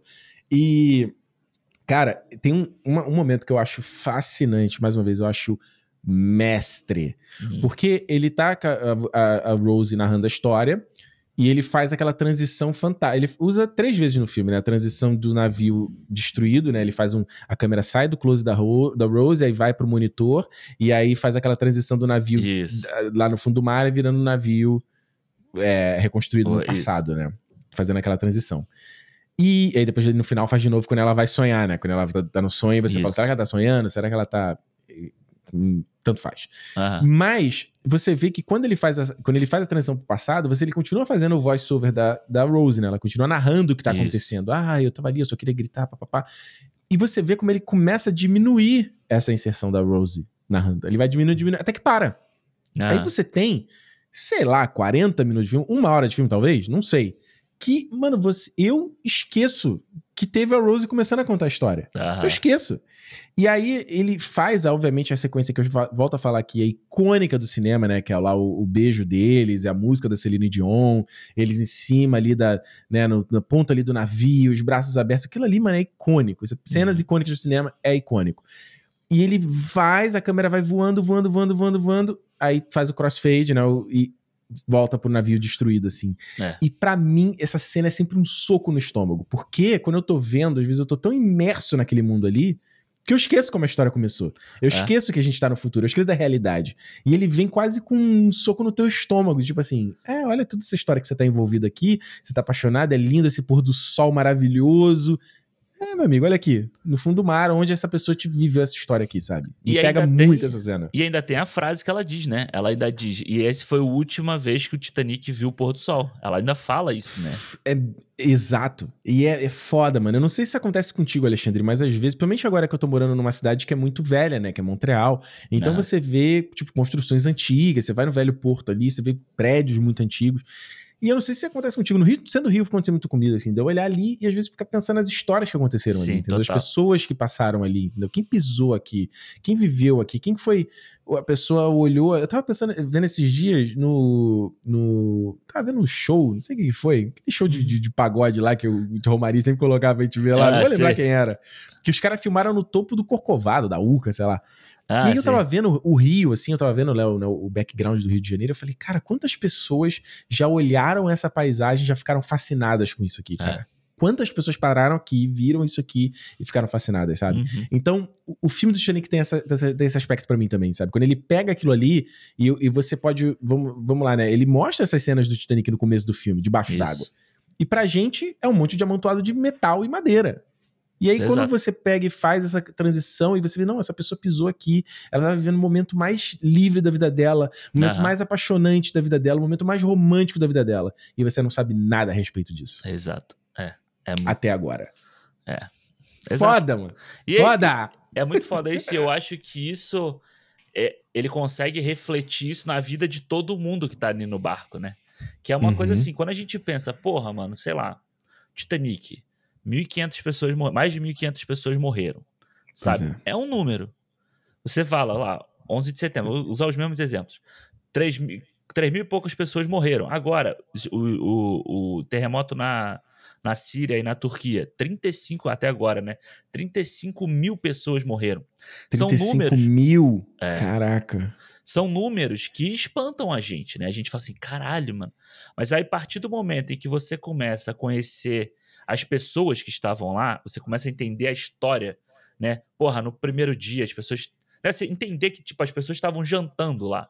Que as pessoas, tipo, estavam brincando que as pessoas estavam dançando, não sei o quê. Você fala assim, caralho, mano, 1.500 pessoas. Olha, olha essas 1.500 pessoas. Olha essas pessoas aqui, entendeu? Aí deixa de uhum. ser um uhum. número para ser realmente uma tragédia. O que vai é, é acontecer. Era a situação na pandemia, né? A gente Exatamente, toda via, via aqueles números e as pessoas ficavam sempre fazendo assim, não, isso é, sei lá, o Maracanã cheio de pessoas. Ou é. isso aqui não, não se é o avião da Chapecoense, sabe? Pra gente tentar, para tentar levar as pessoas para desassociar do número. Exato. Você botar uma cara no número, né? Exato. É, porque just, é aquela coisa que sempre falava assim, não, ah, tá doente, né? aquela, aquela galera aqui que queria fingir que a pandemia não acontecia, né? Não, hum. todo mundo vai morrer, não sei o quê. Eu falei, então tá bom, então, se, sei lá, seis pessoas vão morrer, vamos escolher seis pessoas dessa família pra morrer? Exato. Aí a coisa muda de figura, aí não é mais só seis pessoas. Ah, seis Aí, pessoas. Ó, mas veja bem, não, veja bem.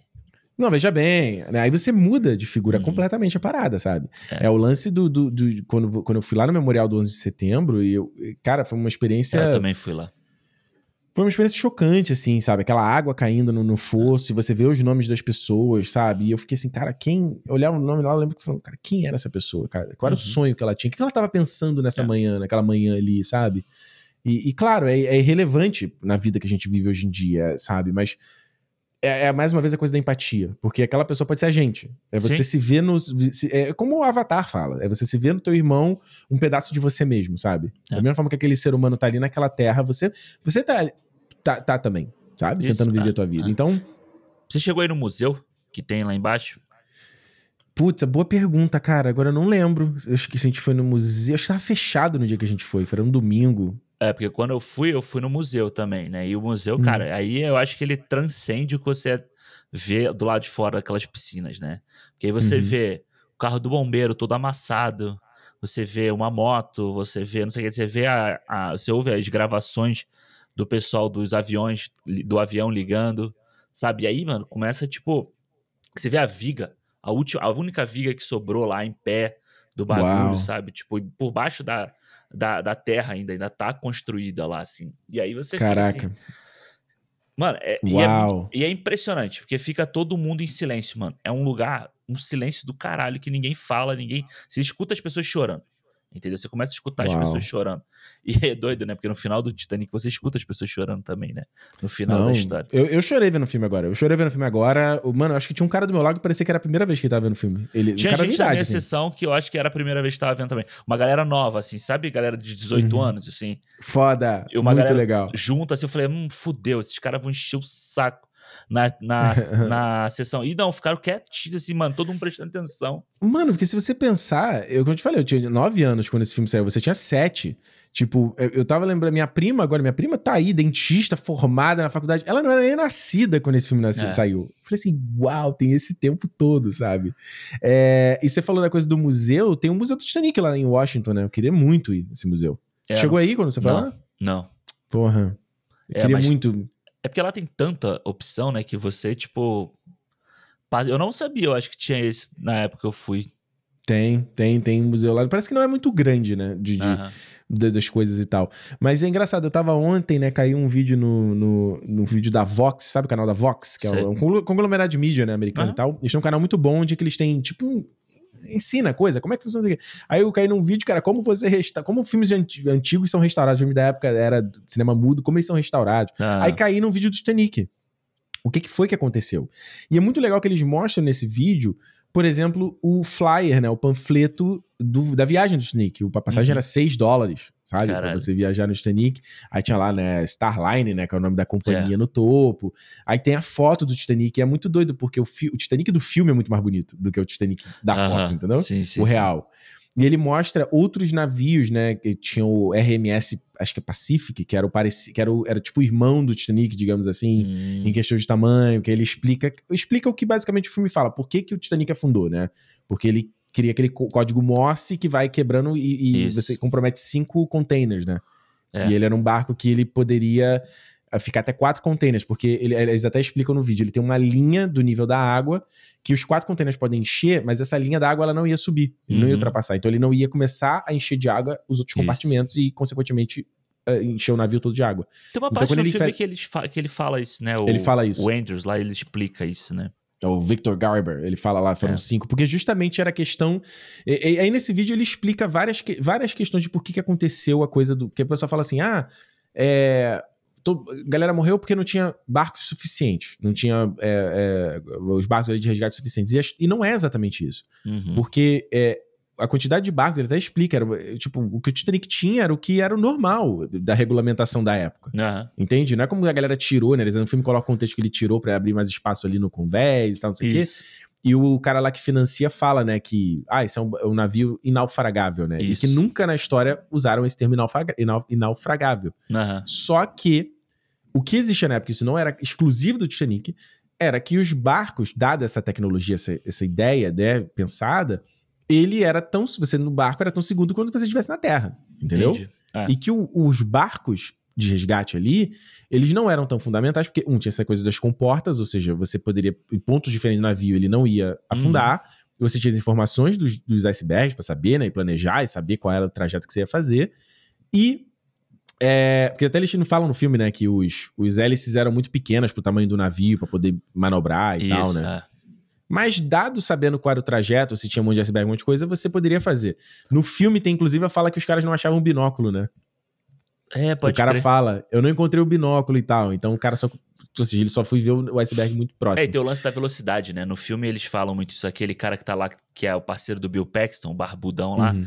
ele fala, né, que o cara sabia do aviso do iceberg, mas mesmo assim ele seguiu a ordem de acelerar. Ele tava com a, ele tava com a informação na porra da mão, me desculpa, na mão. E aí ele, ele, ele vai muito rápido para chegar logo, porque aí seria mais uma coisa pra você falar assim: caralho, olha, o Titanic ainda viaja a mais. Faz a, a viagem mais rápida ainda, né? É, e aí nesse vídeo eles falam que a transmissão, eles falam inclusive do naufrágio, que eu tô esquecendo o nome agora dos barcos, que tinha acontecido uh, um pouco tempo antes do Titanic, e que todo mundo conseguiu ser resgatado. Só morreu, tipo, a pessoa que na hora, no local que afundou, tipo, na, na, na área ali que teve o problema. Mas a galera foi toda resgatada dos barcos, entendeu? Por quê? A mensagem de rádio conseguia mandar resgate para os barcos, os navios próximos que iam Isso. lá e recebiam um comunicado. A questão é que o navio mais próximo do Titanic, que poderia ter resgatado a galera inteira, tinha desligado o sistema de transmissão deles. Os cara, o cara, o responsável, desligou para ir dormir foi dormir, desligou o rádio, não vai receber mais informação nenhuma. Então, o barco que recebeu a informação chegou lá quatro da manhã, como eles mostram, né? Isso. O Titanic já tinha duas horas afundado. É. Não tinha mais nada lá, saca? Cara, é então, essa era a parada. Eles falam, esse é o lance principal de, do Titanic ter, ter sido essa tragédia, entendeu? Isso, não é, é. exatamente pelo ter naufragado, são vários fatores, óbvio, né? A gente Exato. já tá olhando aqui agora para trás. Mas o lance de não ter ninguém para ter respondido o sinal hum. de resgate era um, um, dos mais terríveis, né? Foi o principal. É, inclusive eu lembro que na época, na época do filme, essa coisa que você falou, né? Tipo, fantástico, tinha um monte de matéria, o que tinha de super interessante, tinha um monte de revistas saindo sobre isso e tal. Uhum. Eles é falavam, verdade. né, que se o Titanic tivesse batido de frente com o iceberg, ele não teria isso. afundado, né? Porque não, você não teria se quebrou uma comporta. É, e aí eu me lembrei, aí eu tava, olha que doido, né? Eu tava vendo o filme, aí eu lembrei dessa história de que eu, da, da revista falava isso. Aí eu lembrei, olha onde eu fui. Aí eu lembrei do é. desenho dos Super Amigos. Que tinha um episódio do Super Amigos em que o Titanic hum. ele era enfeitiçado por alguma parada. E aí ele O surge. Titanic era um organismo? É, e aí ele voltava, ele virava um barco. É, tipo o Navio Fantasma, aquele filme Navio Fantasma. Ah, aquele filme do, com Kurt Russell. Kurt Russell, não é? Que é o Navio, navio Fantasma, não é? De 2004, é talvez Russell, esse filme. esse filme? Não lembro. Acho que é. é não, o Kurt Russell faz o Poseidon, não é? Ah, isso. Kurt Russell faz... Não, isso. Esse navio fantasma de 2002. Ele tem o Cal Urban nesse filme. Cal Urban, o... olha. E o Gabriel Byrne. Isso, é realmente. Isso. Kurt Russell Poseidon. Kurt Russell Poseidon. É isso mesmo. Filme de 2000 e... É isso aí, de 2006, o Poseidon. É, que é uma refilmagem do Destino de Poseidon, que é, o... que é de lá de sei lá quando, né? Que é o um navio que toma, toma uma onda, né? E vira, né? E vira de cabeça para baixo. É. E aí cria isso, essa bolha. Isso. Aí eu lembrei Isso. disso, eu lembrei do desenho, que aí ele tem uma magia lá e o Aquaman vem falar com eles que aí o, o Titanic vira um navio que vai consumir hum. a cidade, vai bater na cidade, vai criar uma tragédia. E aí, no desenho, para criar a boca, né, do Titanic ficar com essa cara amaldiçoada, é. assim, ele bateu de frente, né? Ele tinha batido de frente. Ai, quebrou. Aí quebrou e ficou com os dentes, assim. Aí foi por isso, caralho, a minha cabeça foi lá no Super Amigo. Falei, mano, olha isso, né? E eu não tinha noção, na gente, foi. na época, a gente não tinha noção da história do Titanic, de, de tudo isso, assim. É, mas foi Mano, eu tava botando em perspectiva, assim. Eu tava tentando. Às vezes eu faço essa loucura de tentar botar em perspectiva. Da mesma forma que a gente tá falando em questão de número de pessoas que morreram, às vezes eu tento botar em perspectiva a questão de tempo. Por exemplo, uh -huh. eu tava vendo, quando a gente viu o filme do Elvis, eu tava hum. botando a data do, de quando ele morreu a quando eu nasci. Isso. E tipo, acho que tinha, sei lá, 20 anos já. Não, desculpa, 10 anos, né? Que ele é 70, 77, eu nasci em 87. Isso. E eu fiquei imaginando, falei, pô, o que, que tem de 10 anos na minha vida? Bom, 10 anos é a minha relação com a Juliana. Então eu botei em perspectiva o começo da nossa relação e hoje. Uhum. Eu falei, cara, tinha tempo pra caralho que já tinha morrido. Já não é. era mais, né? Então Titanic é isso também. Se você pensar que ele afunda lá em, em 1912, né? 12, é. Porra, eu nasci em 87, brother. Você tem um. Mano, quanto de gente nasceu e morreu de velho uhum. Nesse gap? É, é, é, é muito tempo, mano. É muito doido. Isso, ah, isso aí eu sempre faço. Assim, quando eu começo a fazer assim, mano, você pensa a diferença entre Jurassic Park e Matrix? E olha que tu anos. não fuma, hein? E olha é. que tu não fuma maconha, hein? E são sete anos. Eu falei assim, pô, são sete anos. Aí você pensa, o primeiro Homem de Ferro pro Ultimato são 12 anos. Muito mais. Você fala, cara, ele é muito mais, né? E parece que na nossa cabeça não tem essa diferença não. toda. Total. É, total. É, é maluquice, assim. Agora, essa, agora, beleza, a gente tá falando de tempo, é um bom gancho pro tempo.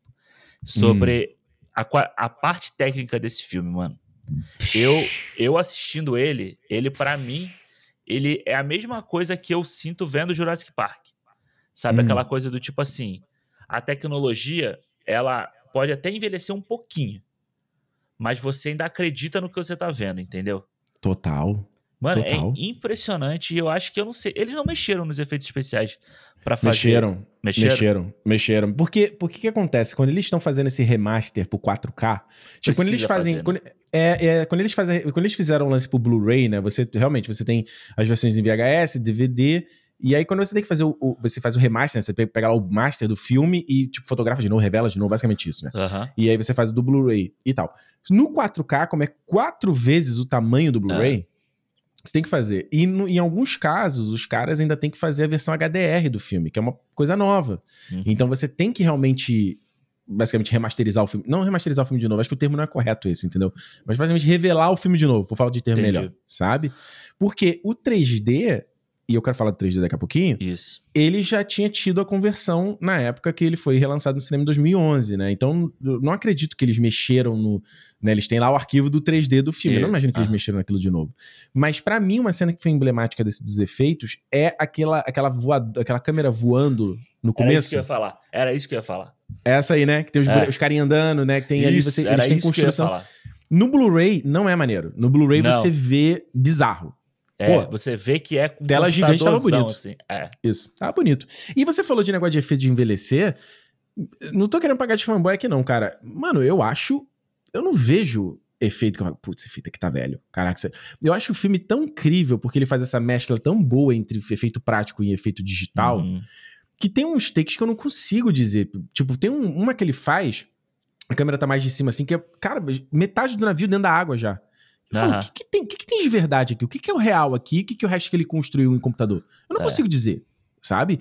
Tem até. Eu acho que o máximo que eu diria é um chroma key da Rose quando o Jack tá puxando ela lá, quando eles estão lá na, na, parte traseira do navio já pra fundar. Isso, é, é, é. Mano, mas é se você quiser ser chato que uhum. o chroma key ele tá visível. Se você quiser ser chato.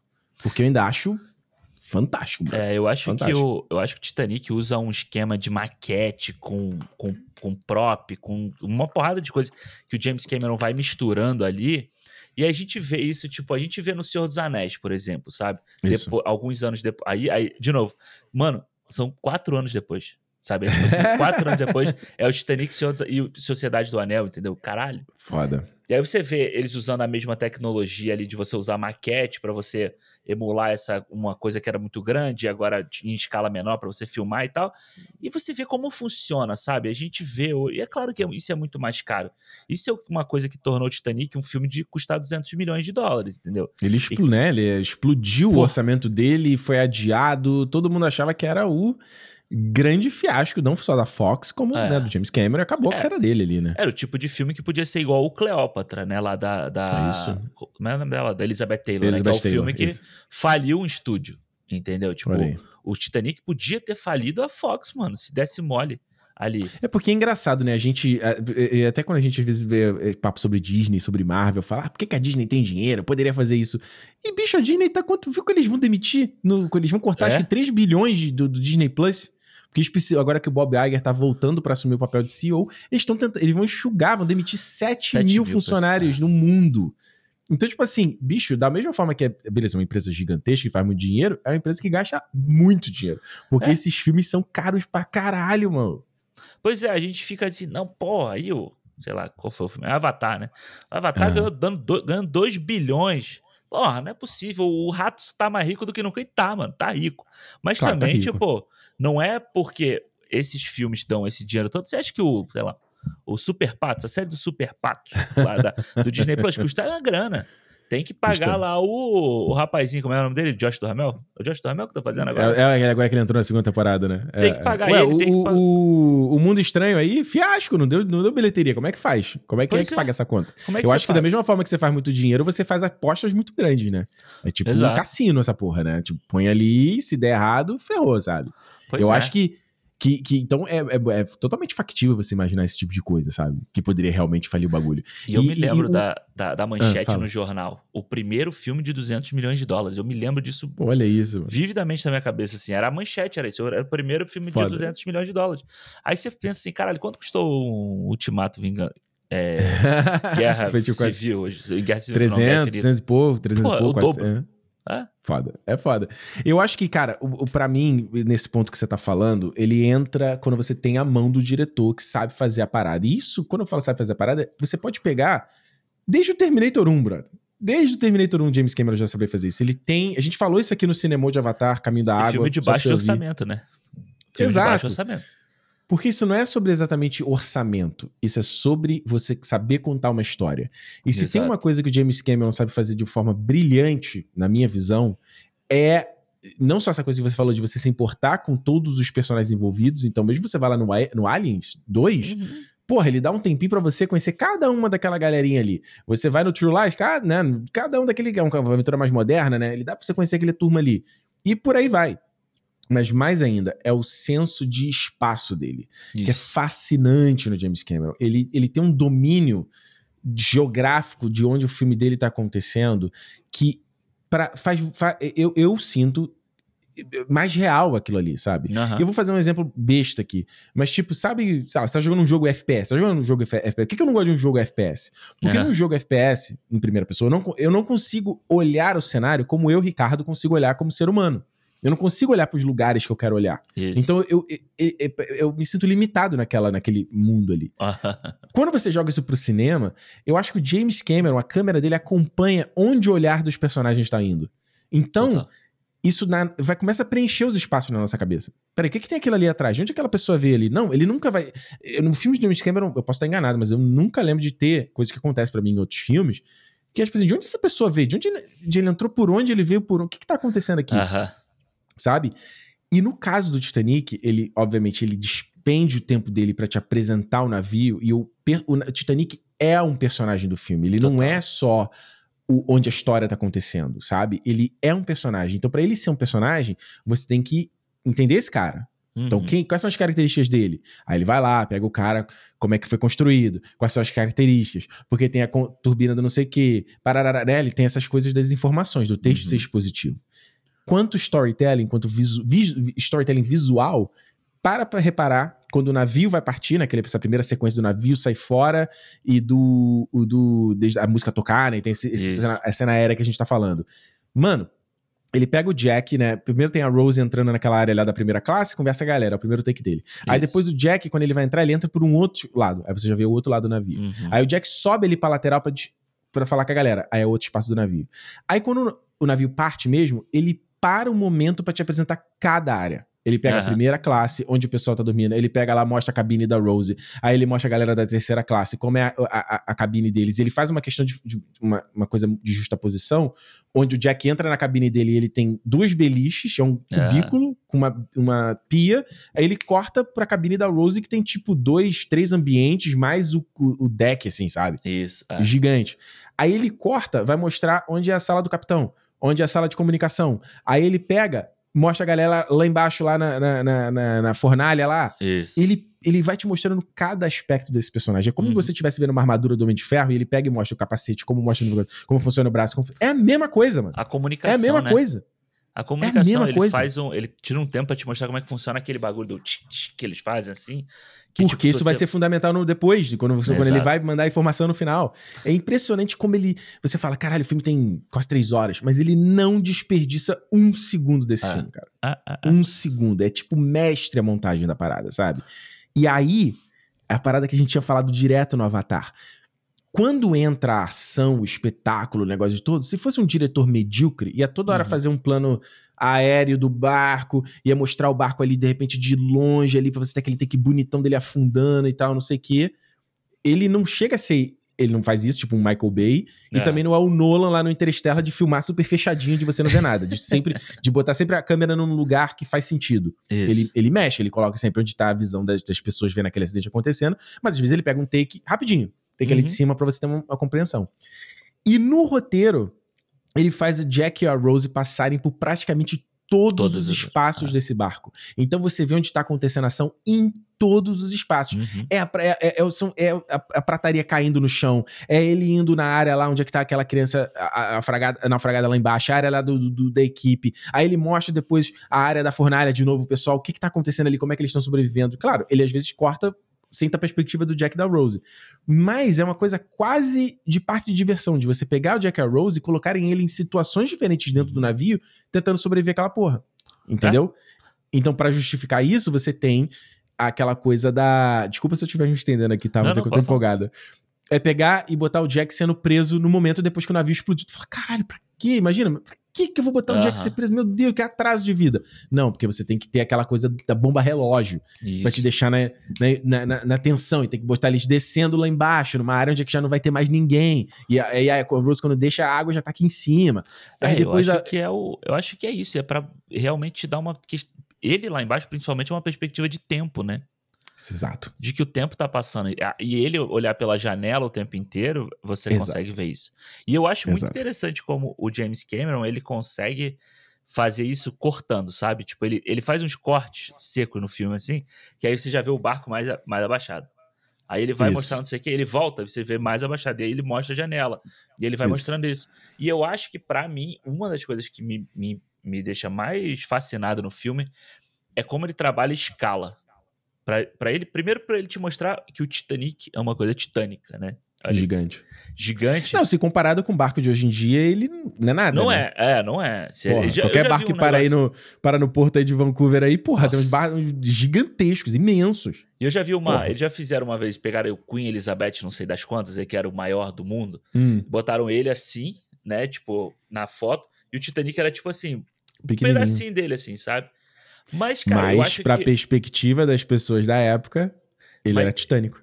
E não é só isso. E, tipo assim, a, ele, aí o que, que ele faz? A mesma. Ele faz exatamente essa mesma coisa. Quando o Titanic tá saindo, ele bota um barquinho do lado do Titanic. Pra você Exato. ver o tamanho do barquinho e o tamanho da, daquele navio, daquele transatlântico. Quem é que faz isso, Alexandre? Steven Spielberg, bro. É. Quando ele vai fazer lá o Jurassic Park, ele te dá uma referência para você. Ah, tem um CGI gigantesco lá do estegossauro, mas ele coloca uma outra coisa para você ter um efeito de comparação, ou seja, uma árvore, por exemplo. Aí você. É. O, ja, o Jeep que eles estão, né? Os Jeeps que eles estão. Porra! É, é. Porra! Não, eu acho, e eu acho que ele vai repetindo isso ao longo do filme inteiro. Ele mostra a clareira lá embaixo. Ele mostra o, o motor, né? Os, os pistões lá do motor fazendo. Passando assim o tempo inteiro. Aí ele mostra, porra, o, a, as, as chaminés. Que depois ele vai Lá depois ele vai mostrar quantas pessoas uma chaminé consegue esmagar, entendeu? E eu acho que vários. E inclusive o iceberg. Porque você tá vendo o iceberg da, da, da, do ponto de vista dos caras que estão em cima daquele, daquele mastro lá olhando, né? E é, uhum. é, eu gosto daquela cena dos caras, porra, tá um frio do caralho aqui. Aí eles uhum. olham lá, porra, aí, queria estar tá igual aqueles dois ali, eles devem estar tá quentinhos, né? Que tá o, o, o Jack e a Rose pegando. Aí, uhum. beleza. Aí quando ele, você vê o iceberg lá longe, você vê, tipo, ele pequeno ainda, né? Ele tá pequeno. E depois, quando ele bate, você ainda não tem uma perspectiva. Daqui a pouco, mano, ele passa do lado do navio. É absurdo. E as pessoas estão ali e você vê o tamanho daquele, daquela parada que, consegui, que gerou esse dano todo no navio, né? Que você pensa assim, porra, mano, um navio de metal, não sei o que, bateu no gelo e furou desse jeito todo. Você vê o tamanho do bagulho que era gigante só a parte de cima. Fora a parte de baixo toda que ele não mostra no filme e que a gente sabe historicamente que é gigante também. É 3 Não, e ele faz, você repara, eu adoro um detalhe que ele faz nesse take, que é a luz do navio refletindo no iceberg. Sabe? Nossa, eu adoro esse detalhe, sabe? É. E nisso que você falou dos caras lá no topo olhando, observando, é outra parada que o James Cameron faz fascinante. A gente viu isso agora no Avatar de novo, que é não só essa coisa que a gente falou, né? De, a arena onde tá acontecendo o ambiente, né? Então, o cara faz uma coisa ali que afeta o cara que tá. O personagem tá do outro lado, né? Isso. Então, isso torna a coisa muito viva. Mas até essas coisas dessas interações mesmo do tipo. Pô, Jack e a Rose acabaram de sair. Primeiro, são é, uma, é muito interessante a costura dessa cena. Uh -huh. Porque começa com o Carl e o Lovegood falando: Ah, eu mandei não sei quem estão atrás deles, lá, lá, eu fui roubado, parará. Aí corta pros caras entrando no, na garagem lá, aí vê o carrinho onde eles transaram, faz, né, aí Isso, aponta. É. Não tem ninguém, lá. haha, não tem ninguém lá dentro sai Jack e a Rose lá de dentro rindo daquela situação, ah, não sei o quê. Aí, já uma outra cena. Uma cena ela joga pra outra. É quase um, um uma. Como é que é? Um brincando de altinho, tá ligado? um toca pro outro, cara. Aí, quando o, o, o navio, né, você tem a parada do, de, de estourar lá, ele volta pros caras que estão lá na garagem. Isso, Os exatamente. caras inundados. É foda, mano. É foda. É foda. E nessa coisa que a gente tava falando, da, da, da, quando entra realmente a sequência, aí vira um filme de ação, né? E o James Cameron faz bem pra caralho uhum. esse filme de uhum. ação, porque ele, ele inventa as saídas no roteiro para fazer o Jack e a Rose voltarem o tempo todo Isso. pra pro barco, entendeu? Ah, ele chega lá em cima. Pô, como é que vai justificar? Beleza, a Rose subiu ali no, no, né, no barquinho, foi embora, resolveu, acabou a história. Uhum. Não, ela decide, cara, eu, eu, pulo só com você, eu não vou me salvar, eu vou deixar você aqui. Isso. Aí ela volta. Aí eles, né, aí, aí você mostra um, outro um outro lado do navio, o que, que tá acontecendo. Aí depois o, vai o Billy Zane atrás deles, né, com a arma.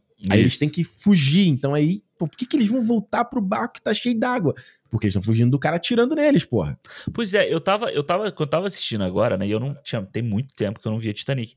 Aí eu falei assim, porra, que aí ele tem a cena lá que ele tá preso lá com o Tommy, né?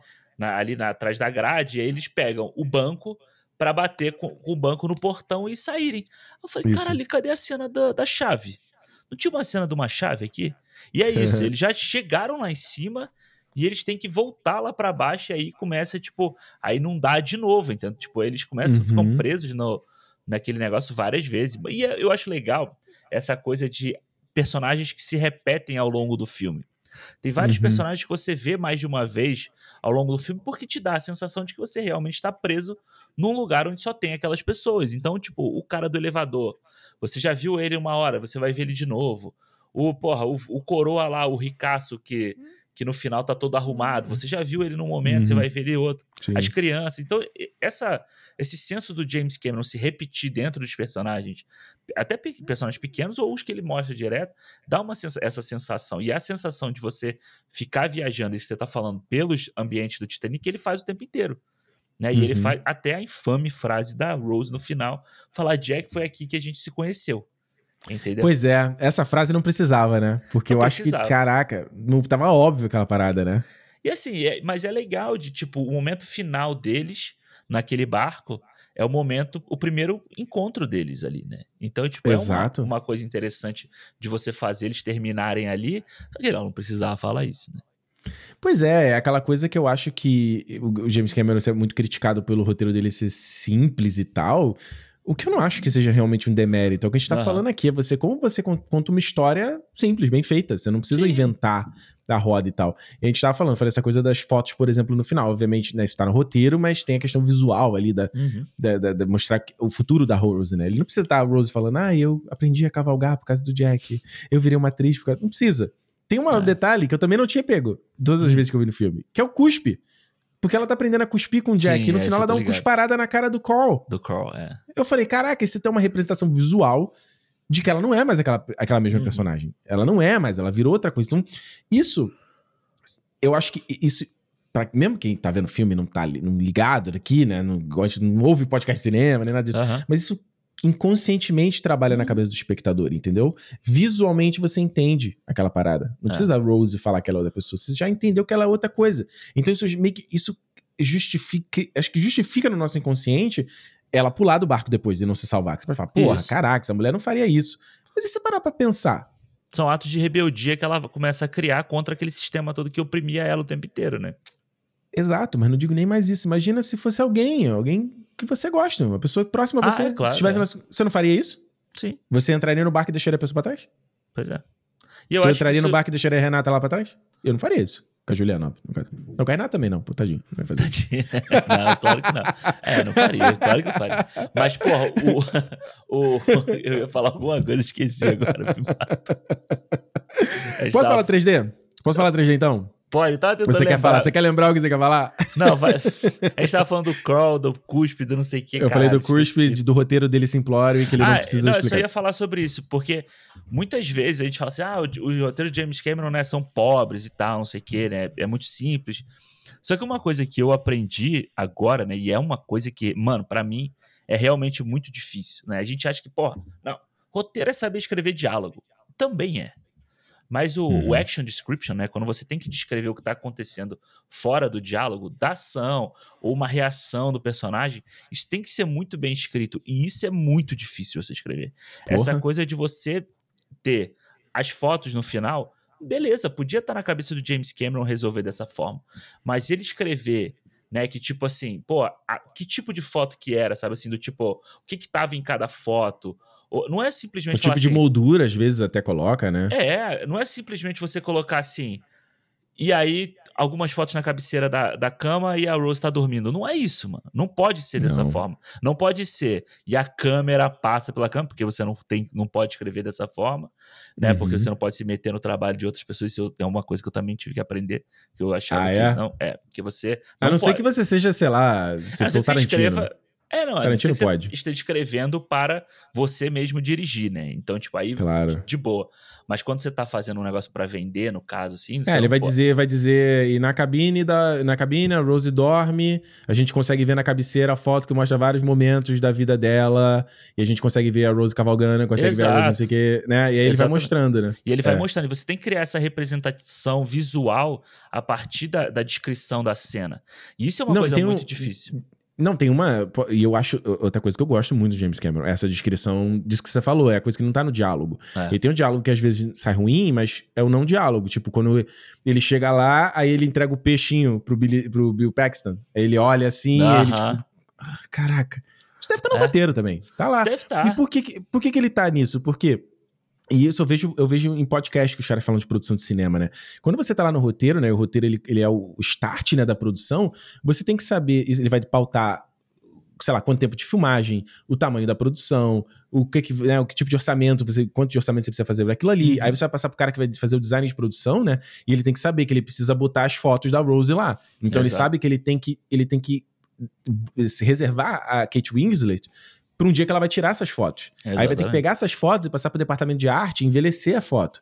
Ele vai ter que pegar para o cara que vai atrás das molduras, por que tipo de moldura era nessa da época. James uhum. Cameron, que tipo de moldura é? A Rose ela, ela vai ser uma pessoa que mais futura, ela vai ter umas molduras mais modernas Moderna, ou ela é uma pessoa é. mais vintage, ela vai ter umas molduras mais clássicas.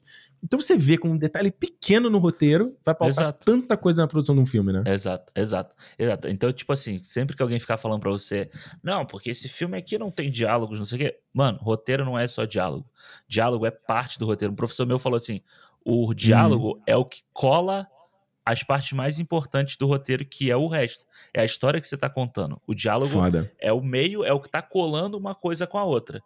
Porque isso era uma preocupação minha. Principalmente quando a gente tá escrevendo uma coisa que não é da nossa língua, é tipo assim, tô escrevendo diálogo, pô, será que esse diálogo funciona? Ele fala, calma, você tem que se preocupar se a representação visual do que está acontecendo na história, se ela, se ela funciona. Se ela funcionar, o diálogo vai acabar funcionando. E se ele não funcionar tão bem assim, pelo menos você tem uma outra parte que é muito mais forte. Então, Porque é audiovisual, né? Tipo, é. Todo, todo tá te contando uma história. Imagina se você tá lendo o diálogo, né? Nem, nem teatro é assim, né? Vai ser só, sei lá, vai ser coisa de colégio, né? A pessoa lendo aqui o texto, assim, sem nada, sem exato, nenhum contexto, exato, né? Exato. Você não sabe como reagir. Eu falo um negócio para você, como é que o Ricardo reage a essa fala que eu falo? Tem que estar tá lá, mano. Tem, o ator tem que saber isso, entendeu? Claro, é, você vai fazer. Até eles podem, obviamente, podem e devem mudar quando o diretor Muita tá ali e falar: hum, acho que esse cara botou aqui que você tem que, tem que reagir surpresa. Não, de repente põe você sendo como se você já soubesse essa parada, um pouco é. mais com um pouco mais de certeza. Ou, ou, como é a surpresa, né? Porque tá lá, ela, ela reage sur se surpreende. Mas como que é essa surpresa? É botar a mão na boca, tipo, ah! ou é botar a mão na cabeça, ou é fazer, ou é cair no chão desmaiado? Como que é? Entendeu? Aí isso vai lá o diretor, vai, pode filmar ah. várias dessas versões e às vezes na montagem ele vai escolher qual que foi melhor, né? Qual que funciona, Você vê como é que é um bagulho mutável, né? É, é foda, doido, foda, é foda. Doido. Foda. Agora, deixa eu falar rapidinho do 3D, então. Isso, que, pra gente já chegar no final. 3D, né? Esse, como eu falei, já foi uma, uma. Já tinha visto esse filme em 3D na outra vez que eu fui, fui pro cinema e tal. Primeiro eu quero saber de você. Tu, tu não viu em 3D, né? Ou tu viu em 3D? Eu vi em 3D. Só tem 3D, eu acho. Não tem sem em 3D. É verdade. O que, que você achou do 3D? Cara, eu achei muito bom, mano. Eu achei assim, assim, eu queria muito ter visto sem ser em 3D, porque eu acho que o 4K tá incrível do filme, né? Assim, tipo, Lindo. Mano, as rugas da, da, da Rose quando ela é mais velha, mano, parece salto. Eu acho que esse eu vou comprar o Blu-ray 4K, tá? É, eu acho que eu vou comprar, hein? Vai. Sabe uma coisa que aparece bem no 4K? A cena hum. da, da câmera que reflete no vidro. Ah, é, né? Dá pra ver perfeitamente a câmera e o, aquele bagulho que eles seguram, né? Pra estabilizar, assim. O gimbal, né? O não, gimbal. e é bom que ele não quis apagar, né? Falou, vamos apagar essa merda. Se fosse é, George Lucas, apagava. Apaga apagava. essa porra aí. Botava outra porta, uma porta digital. Mas, não, eu já, tinha, eu já tinha decidido que eu ia comprar o Avatar em, em Blu-ray 4K, né? Porque eu, tenho, eu tenho hacker para um... Eu não tenho player 4K, mas eu vou comprar o PS5, já tô planejando e Isso. tal. Mas eu falei, eu, eu falei, eu saí do, da sessão do Avatar HFR, eu falei, porra, o Avatar eu tenho que comprar o Blu-ray 4K. Não tem 4K, não tem como. Titanic vai ser mais um. Já Também. tá no plano. Também. Já tá no é. plano. Mas eu achei muito bom, mano. Eu achei muito bom. Primeiro, a questão da profundidade, que eu acho que funciona muito bem. Assim como funcionou para mim quando eu fui ver o Tubarão ano passado em 3D também, essa coisa do mar, de você ter profundidade, escala do barco e da onde ele tá. Então isso para mim funcionou. E o que eu tinha muito medo era das cenas noturnas do Titanic e, mano, para mim funciona assim perfeitamente. Você consegue enxergar tudo, não tem nada escuro. A cena que eles já estão na água no final, você enxerga os detalhes, reflexo da água, porra toda. Então, para mim, funcionou de boa. E foi uma experiência legal rever o Titanic dessa forma uhum. também, né? Uma forma nova.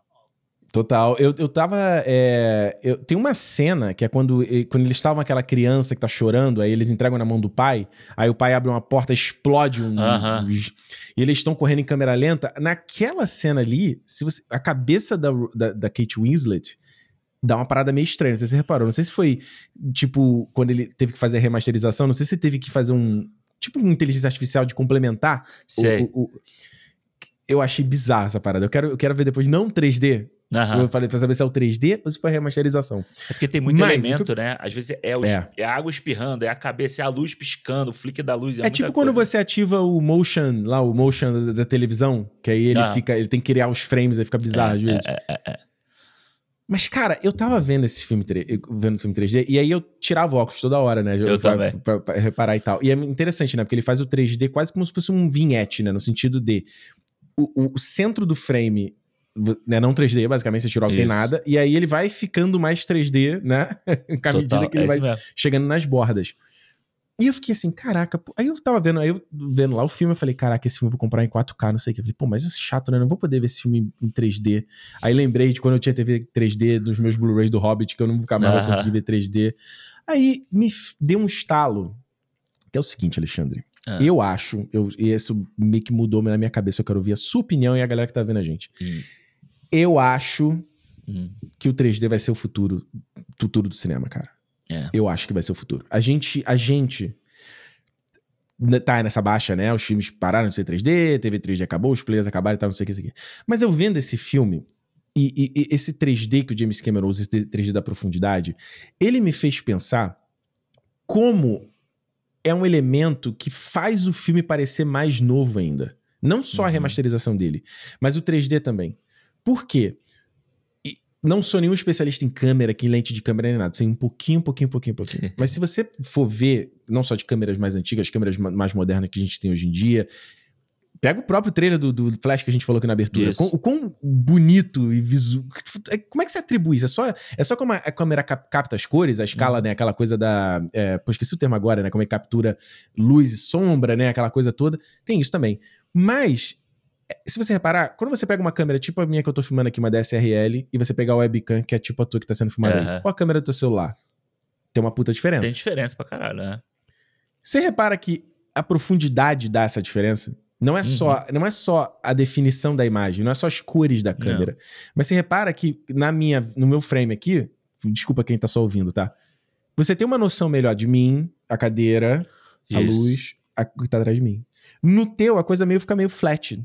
Uhum. Você tem essa noção? Parece um chroma key, né? Sabe aquelas coisas que às vezes você olha parece um chroma key e não é? Em filme? Exato.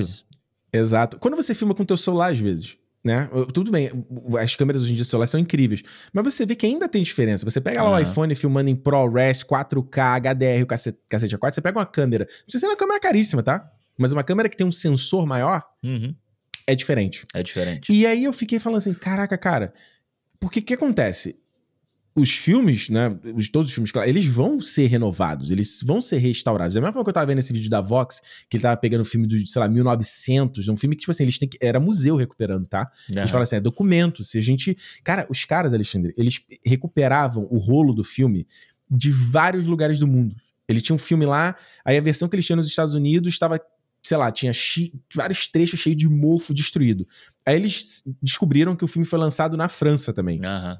Aí a cópia da França, provavelmente o trecho que tá destruído na cópia americana, eles conseguem recuperar da cópia da França. Sim. Aí maneiro. eles descobrem que o filme 20 anos depois ele foi relançado. Aí eles conseguem pegar essa cópia. Mas na versão relançada, o color grading, a cor da, do, da versão do filme, é diferente. Uhum. E, mas eles conseguem recuperar a informação e aí eles têm que acertar a cor. Caralho. O que eu quero dizer com isso? A gente tá tendo o filme Titanic, do 97. O Scorsese faz isso, né? O Scorsese tem um instituto que faz isso, né? Porra, é o, é, o, é o. Porra, quem ele é o. Fala aí. Ele é o. Ele é sacerdote o... do cinema. É, cara. olha. Mais um para nossa série de camisas, né? o artesão, o sacerdote, tem vários. O sacerdote de cinema. Então, eu fiquei pensando, eu falei, cara, quando.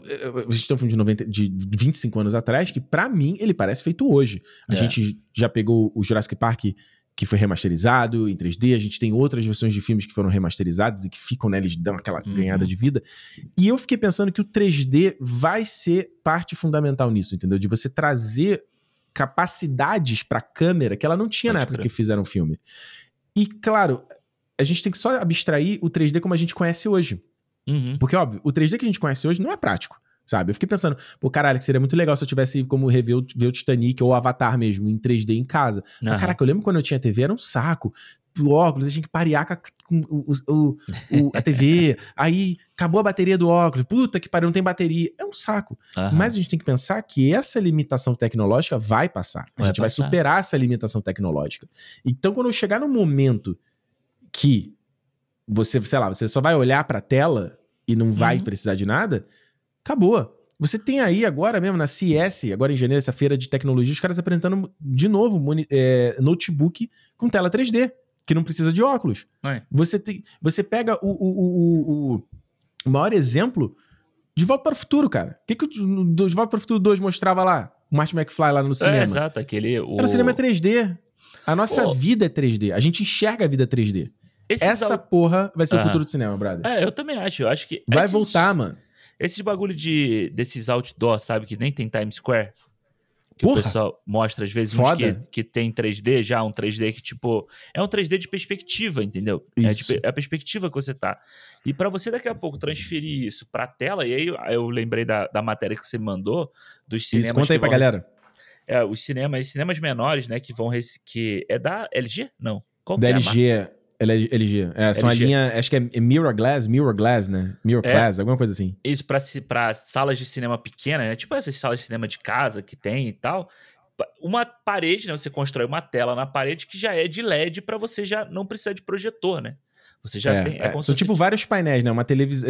É tipo uma televisão no fingido usual, mas forma, É. é. tipo um Lego de televisão É porque que aí o cara monta. Exato, o Hum. problema do, do LED, do painel, porque quando, eu quando a gente fala esse painel que tem em casa, igual aqueles antigos que tinham, que você conseguia ver a divisão, né? Esse você divisão, não consegue. é. É. como se fosse de estádio, sabe? No Isso. estádio você tem aquele telão, porra, e você vai no, no Sophie Stadium, né? Onde foi o Super Bowl do ano passado, você tem Hum. um telão 360 graus, assim, e Aham. você tem. Ele é 360 graus e ele é interno também. Ele é externo e Uau. interno. É, Aham. é- é loucura, assim. Então, tipo, você, é, é, uma, é basicamente isso. Eles vão transferir isso para tecnologia para você ter em casa, você fazer telas de cinema menores.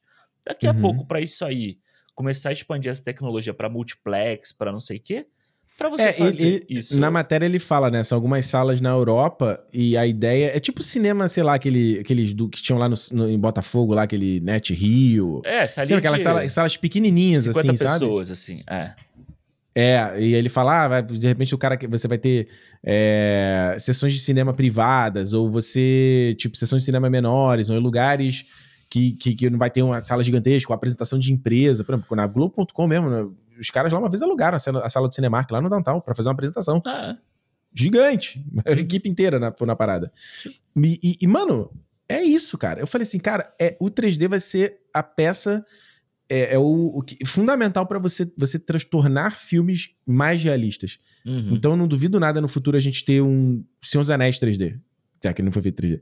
No Senhor dos Anéis 3D. Você pegar um lista de Schindler 3D. 3D.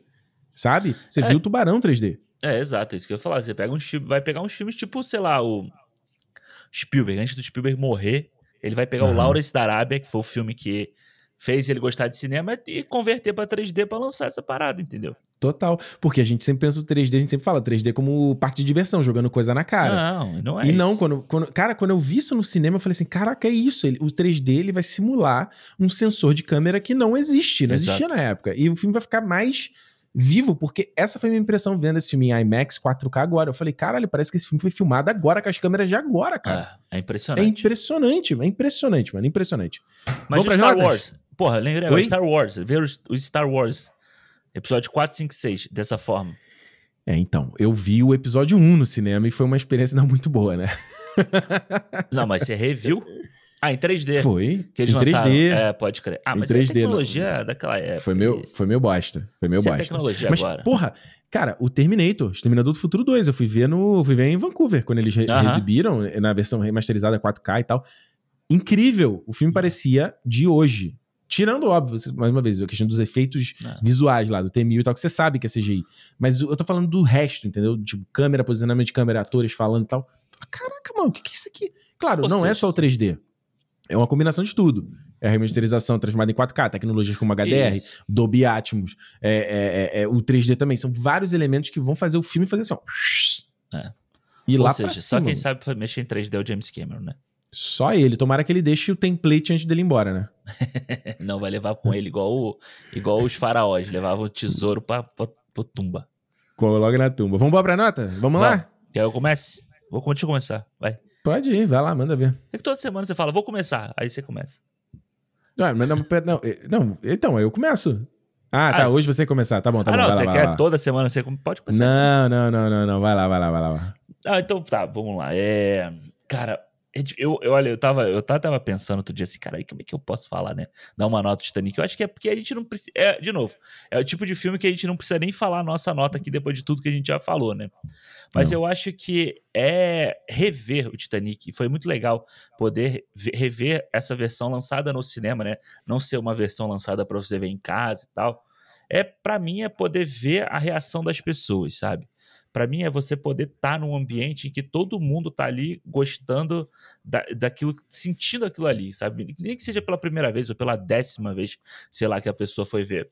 E foi muito impressionante pra mim, dois meninos estavam, deviam estar sentados lá atrás, e aí no meio do filme, assim, mais pra parte final, eles vieram sentaram na fileira da frente, que, que tava vazia, assim, sabe? Uhum. E aí, mano, no final do filme, eles limpando a lágrima, assim, eram dois moleques novos, assim, sabe? E aí você vê, porra. E tipo, filme... cara, né? Era homem, né? Não era, não era menino, É, não, né? eram dois, eram dois caras, dois homens mesmo, assim. Porra, foda, você... gosto, foda. Daí, e você vê, tipo, o filme é aquilo que a gente sempre fala, né? Como arte e tal, transcender o tempo, transcender a questão de, tipo, porra, 25 anos, continua emocionando as pessoas. Você saber que o Jack morre no final não é o que faz o filme ser emocionante. Entendeu? É a mesma coisa que a gente falou aqui semana passada do Seis Sentido. Se saber o final do Seis Sentido não é o que torna ele incrível como filme. Então eu acho que o Titanic me rever no cinema foi incrível para ter essa experiência agora adulto, entendeu? Que é uma experiência que eu não tive quando eu fui criança assistir o filme. Então, é. É, mano, foi uma das experiências mais legais que eu tive no cinema. Sabe, eu tive. É. É, ver o Tubarão ano passado foi a mesma coisa. E assim, eu fico pensando, porra, quando tiver outros filmes clássicos, filmes que eu não vi, ou filmes que eu já vi e que eu gosto muito, é o tipo de oportunidade que você tem que ir aproveitar, entendeu? Pra ter essa oportunidade de, de, ver esse tipo de filme relançado com tanta qualidade assim. Porra, com um som incrível, som que você não tem em casa, com uma tela gigante, entendeu? Que você e assim, o Titanic é o tipo de filme que te proporciona uma puta experiência de ver na tela grande. É tudo que a gente falou, de escala, de produção, de tudo isso, entendeu? Então, é. mano, para mim o filme é cinco estrelas, eu acho incrível, acho tudo incrível.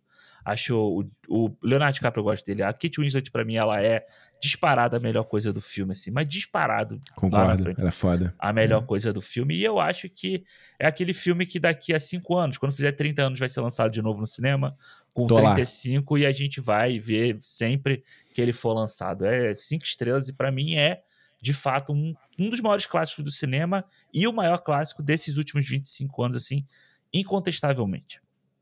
Porra, assina embaixo de tudo que você falou, cara. E eu, eu, eu, eu perguntei o negócio de ser dois caras no filme, uhum. porque, como eu falei, na minha sessão tinha esse maluco do meu lado também, né? Tipo, tinha um casal do meu lado, aí tinha muita menina atrás. E eu tô falando isso porque eu lembro na época que esse filme saiu, era. era ah, era um filme de mulher. Você não vai ver esse filme. Ah, porra, é o romance, não sei o quê. É. Não vai ver essa parada. E eu tô falando isso porque em 25 anos tudo mudou no mundo. E Isso. mudou também essa maneira da, da gente, do, do eu, entendeu? Do, do, de como a gente lida com os nossos sentimentos, nós como homens, entendeu? Como a gente lida com os nossos sentimentos e como a gente absorve arte, como a gente se permite hoje em dia ser mais sensível Isso. e ser mais em contato com o nosso eu interior, sabe? Então, um filme desse como Titanic, claro, tem tudo aqui que a gente já falou como, do filme como espetáculo, mas eu acho que o maior poder dele é esse, essa coisa emocional dele, sabe? Ele consegue, óbvio, a tecnologia permite, a, te, a tecnologia é a ferramenta para proporcionar isso, entendeu? Para proporcionar esse sentimento dentro da gente, essa conexão com a história. A gente transformar, sair de simpatia para empatia com, com o que aconteceu uhum. daquilo ali, entendeu? De você visualizar. Cara, se você tivesse um filme que, que conseguisse reproduzir. De, de, tragédia que a gente já viu, gente falou aqui do 11 de setembro, falei do avião da Chapecoense e tantos outros. Você, você pega e você consegue visualizar isso, sabe? E você consegue. É, é uma oportunidade de você se transportar para aquele mundo e para aquilo que tá acontecendo. Uhum. E aí você, você para de virar só um ouvido, né? Só, ah, tantas pessoas morreram. 35 pessoas morreram lá, não sei o quê. Cara, o que, que são 35 pessoas? 35 mil pessoas? Eu não consigo mensurar isso, Alexandre. É. Sabe? Mas voltando ao Titanic, então eu acho isso muito legal, sabe? De você. De, de, eu não tenho vergonha de ir no cinema e chorar mesmo. Chorei aqui no uhum. cinema, eu não tenho problema nenhum com isso. E para mim, é uma coisa que, que, que antigamente era muito. Falar, ah, é um filme de mulher, é um filme de romance, mas todo mundo quer romance. Nós, como os homens, nós queremos romance. A gente quer achar um parceiro. A gente quer alguém para dividir a nossa vida. Exato. A gente quer alguém que vai nos transformar, que a gente vai compartilhar as coisas, que a gente, que a gente vai aprender com essa pessoa, que a gente vai levar algo para essa pessoa e que vai compartilhar uma jornada e que talvez vá para outro caminho. Todo mundo quer isso, uhum. independente de gênero, independente do que você quer. Tá todo mundo procurando isso nessa vida, procurando algo que nos complete, procurando algo que faça a nossa vida ter algum significado, entendeu? E eu acho que o filme do Titanic ele é, é o maior brilho do, do, James Cameron nesse filme. Não é só a recriação técnica da coisa, que é fantástica, óbvio, uhum. mas é a sensibilidade de você é, é, é, é trazer essa jornada de busca pelo significado, de fazer de busca, como o Jack fala no filme, sabe? Por fazer a vida valer a pena, para que cada dia vale a pena, sabe? Exato. Eu acho que o Titanic é um filme que me faz pensar nisso, sabe? Sempre que eu assisto ele. É um filme que me faz ficar triste pelo que acontece. Hum. De eu ver lá o documentário, depois de ver o filme, eu ver o documentário, tá no Disney Plus também. E ele mostra que nem os ossos mais daquelas pessoas existem mais no fundo do oceano, porque os ossos já se desintegraram. Só uhum. tem os uhum. sapatos, James Cameron até fala, só tem os sapatos, os sapatos das pessoas. E eu fico assim, caraca, cara. A cara da boneca, você, né, que mostra no filme, né? Você pensa na sua própria mortalidade, cara. Você fala assim, caraca, é, realmente não sobra nada da gente aqui? Então, se não sobra nada, por que, que vale a pena?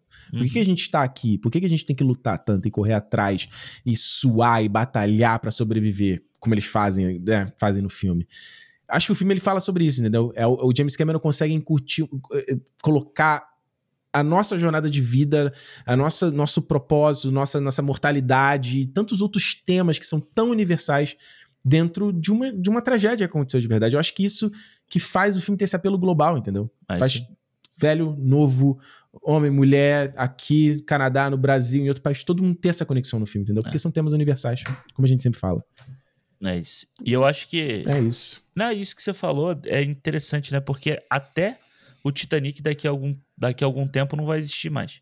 Uma coisa que é feita de metal, de, de tudo, já Mas tá coloca oxidado. tempo nisso aí, né? A gente coloca tempo nisso não, aí, não, né, pô? Não é tanto tempo assim, não. O Titanic, não? do jeito que ele tá agora, como eles filmaram lá, na época que eles filmaram, eles já tinham que tomar um extremo cuidado em não encostar nas coisas direito, porque já tava se dissolvendo.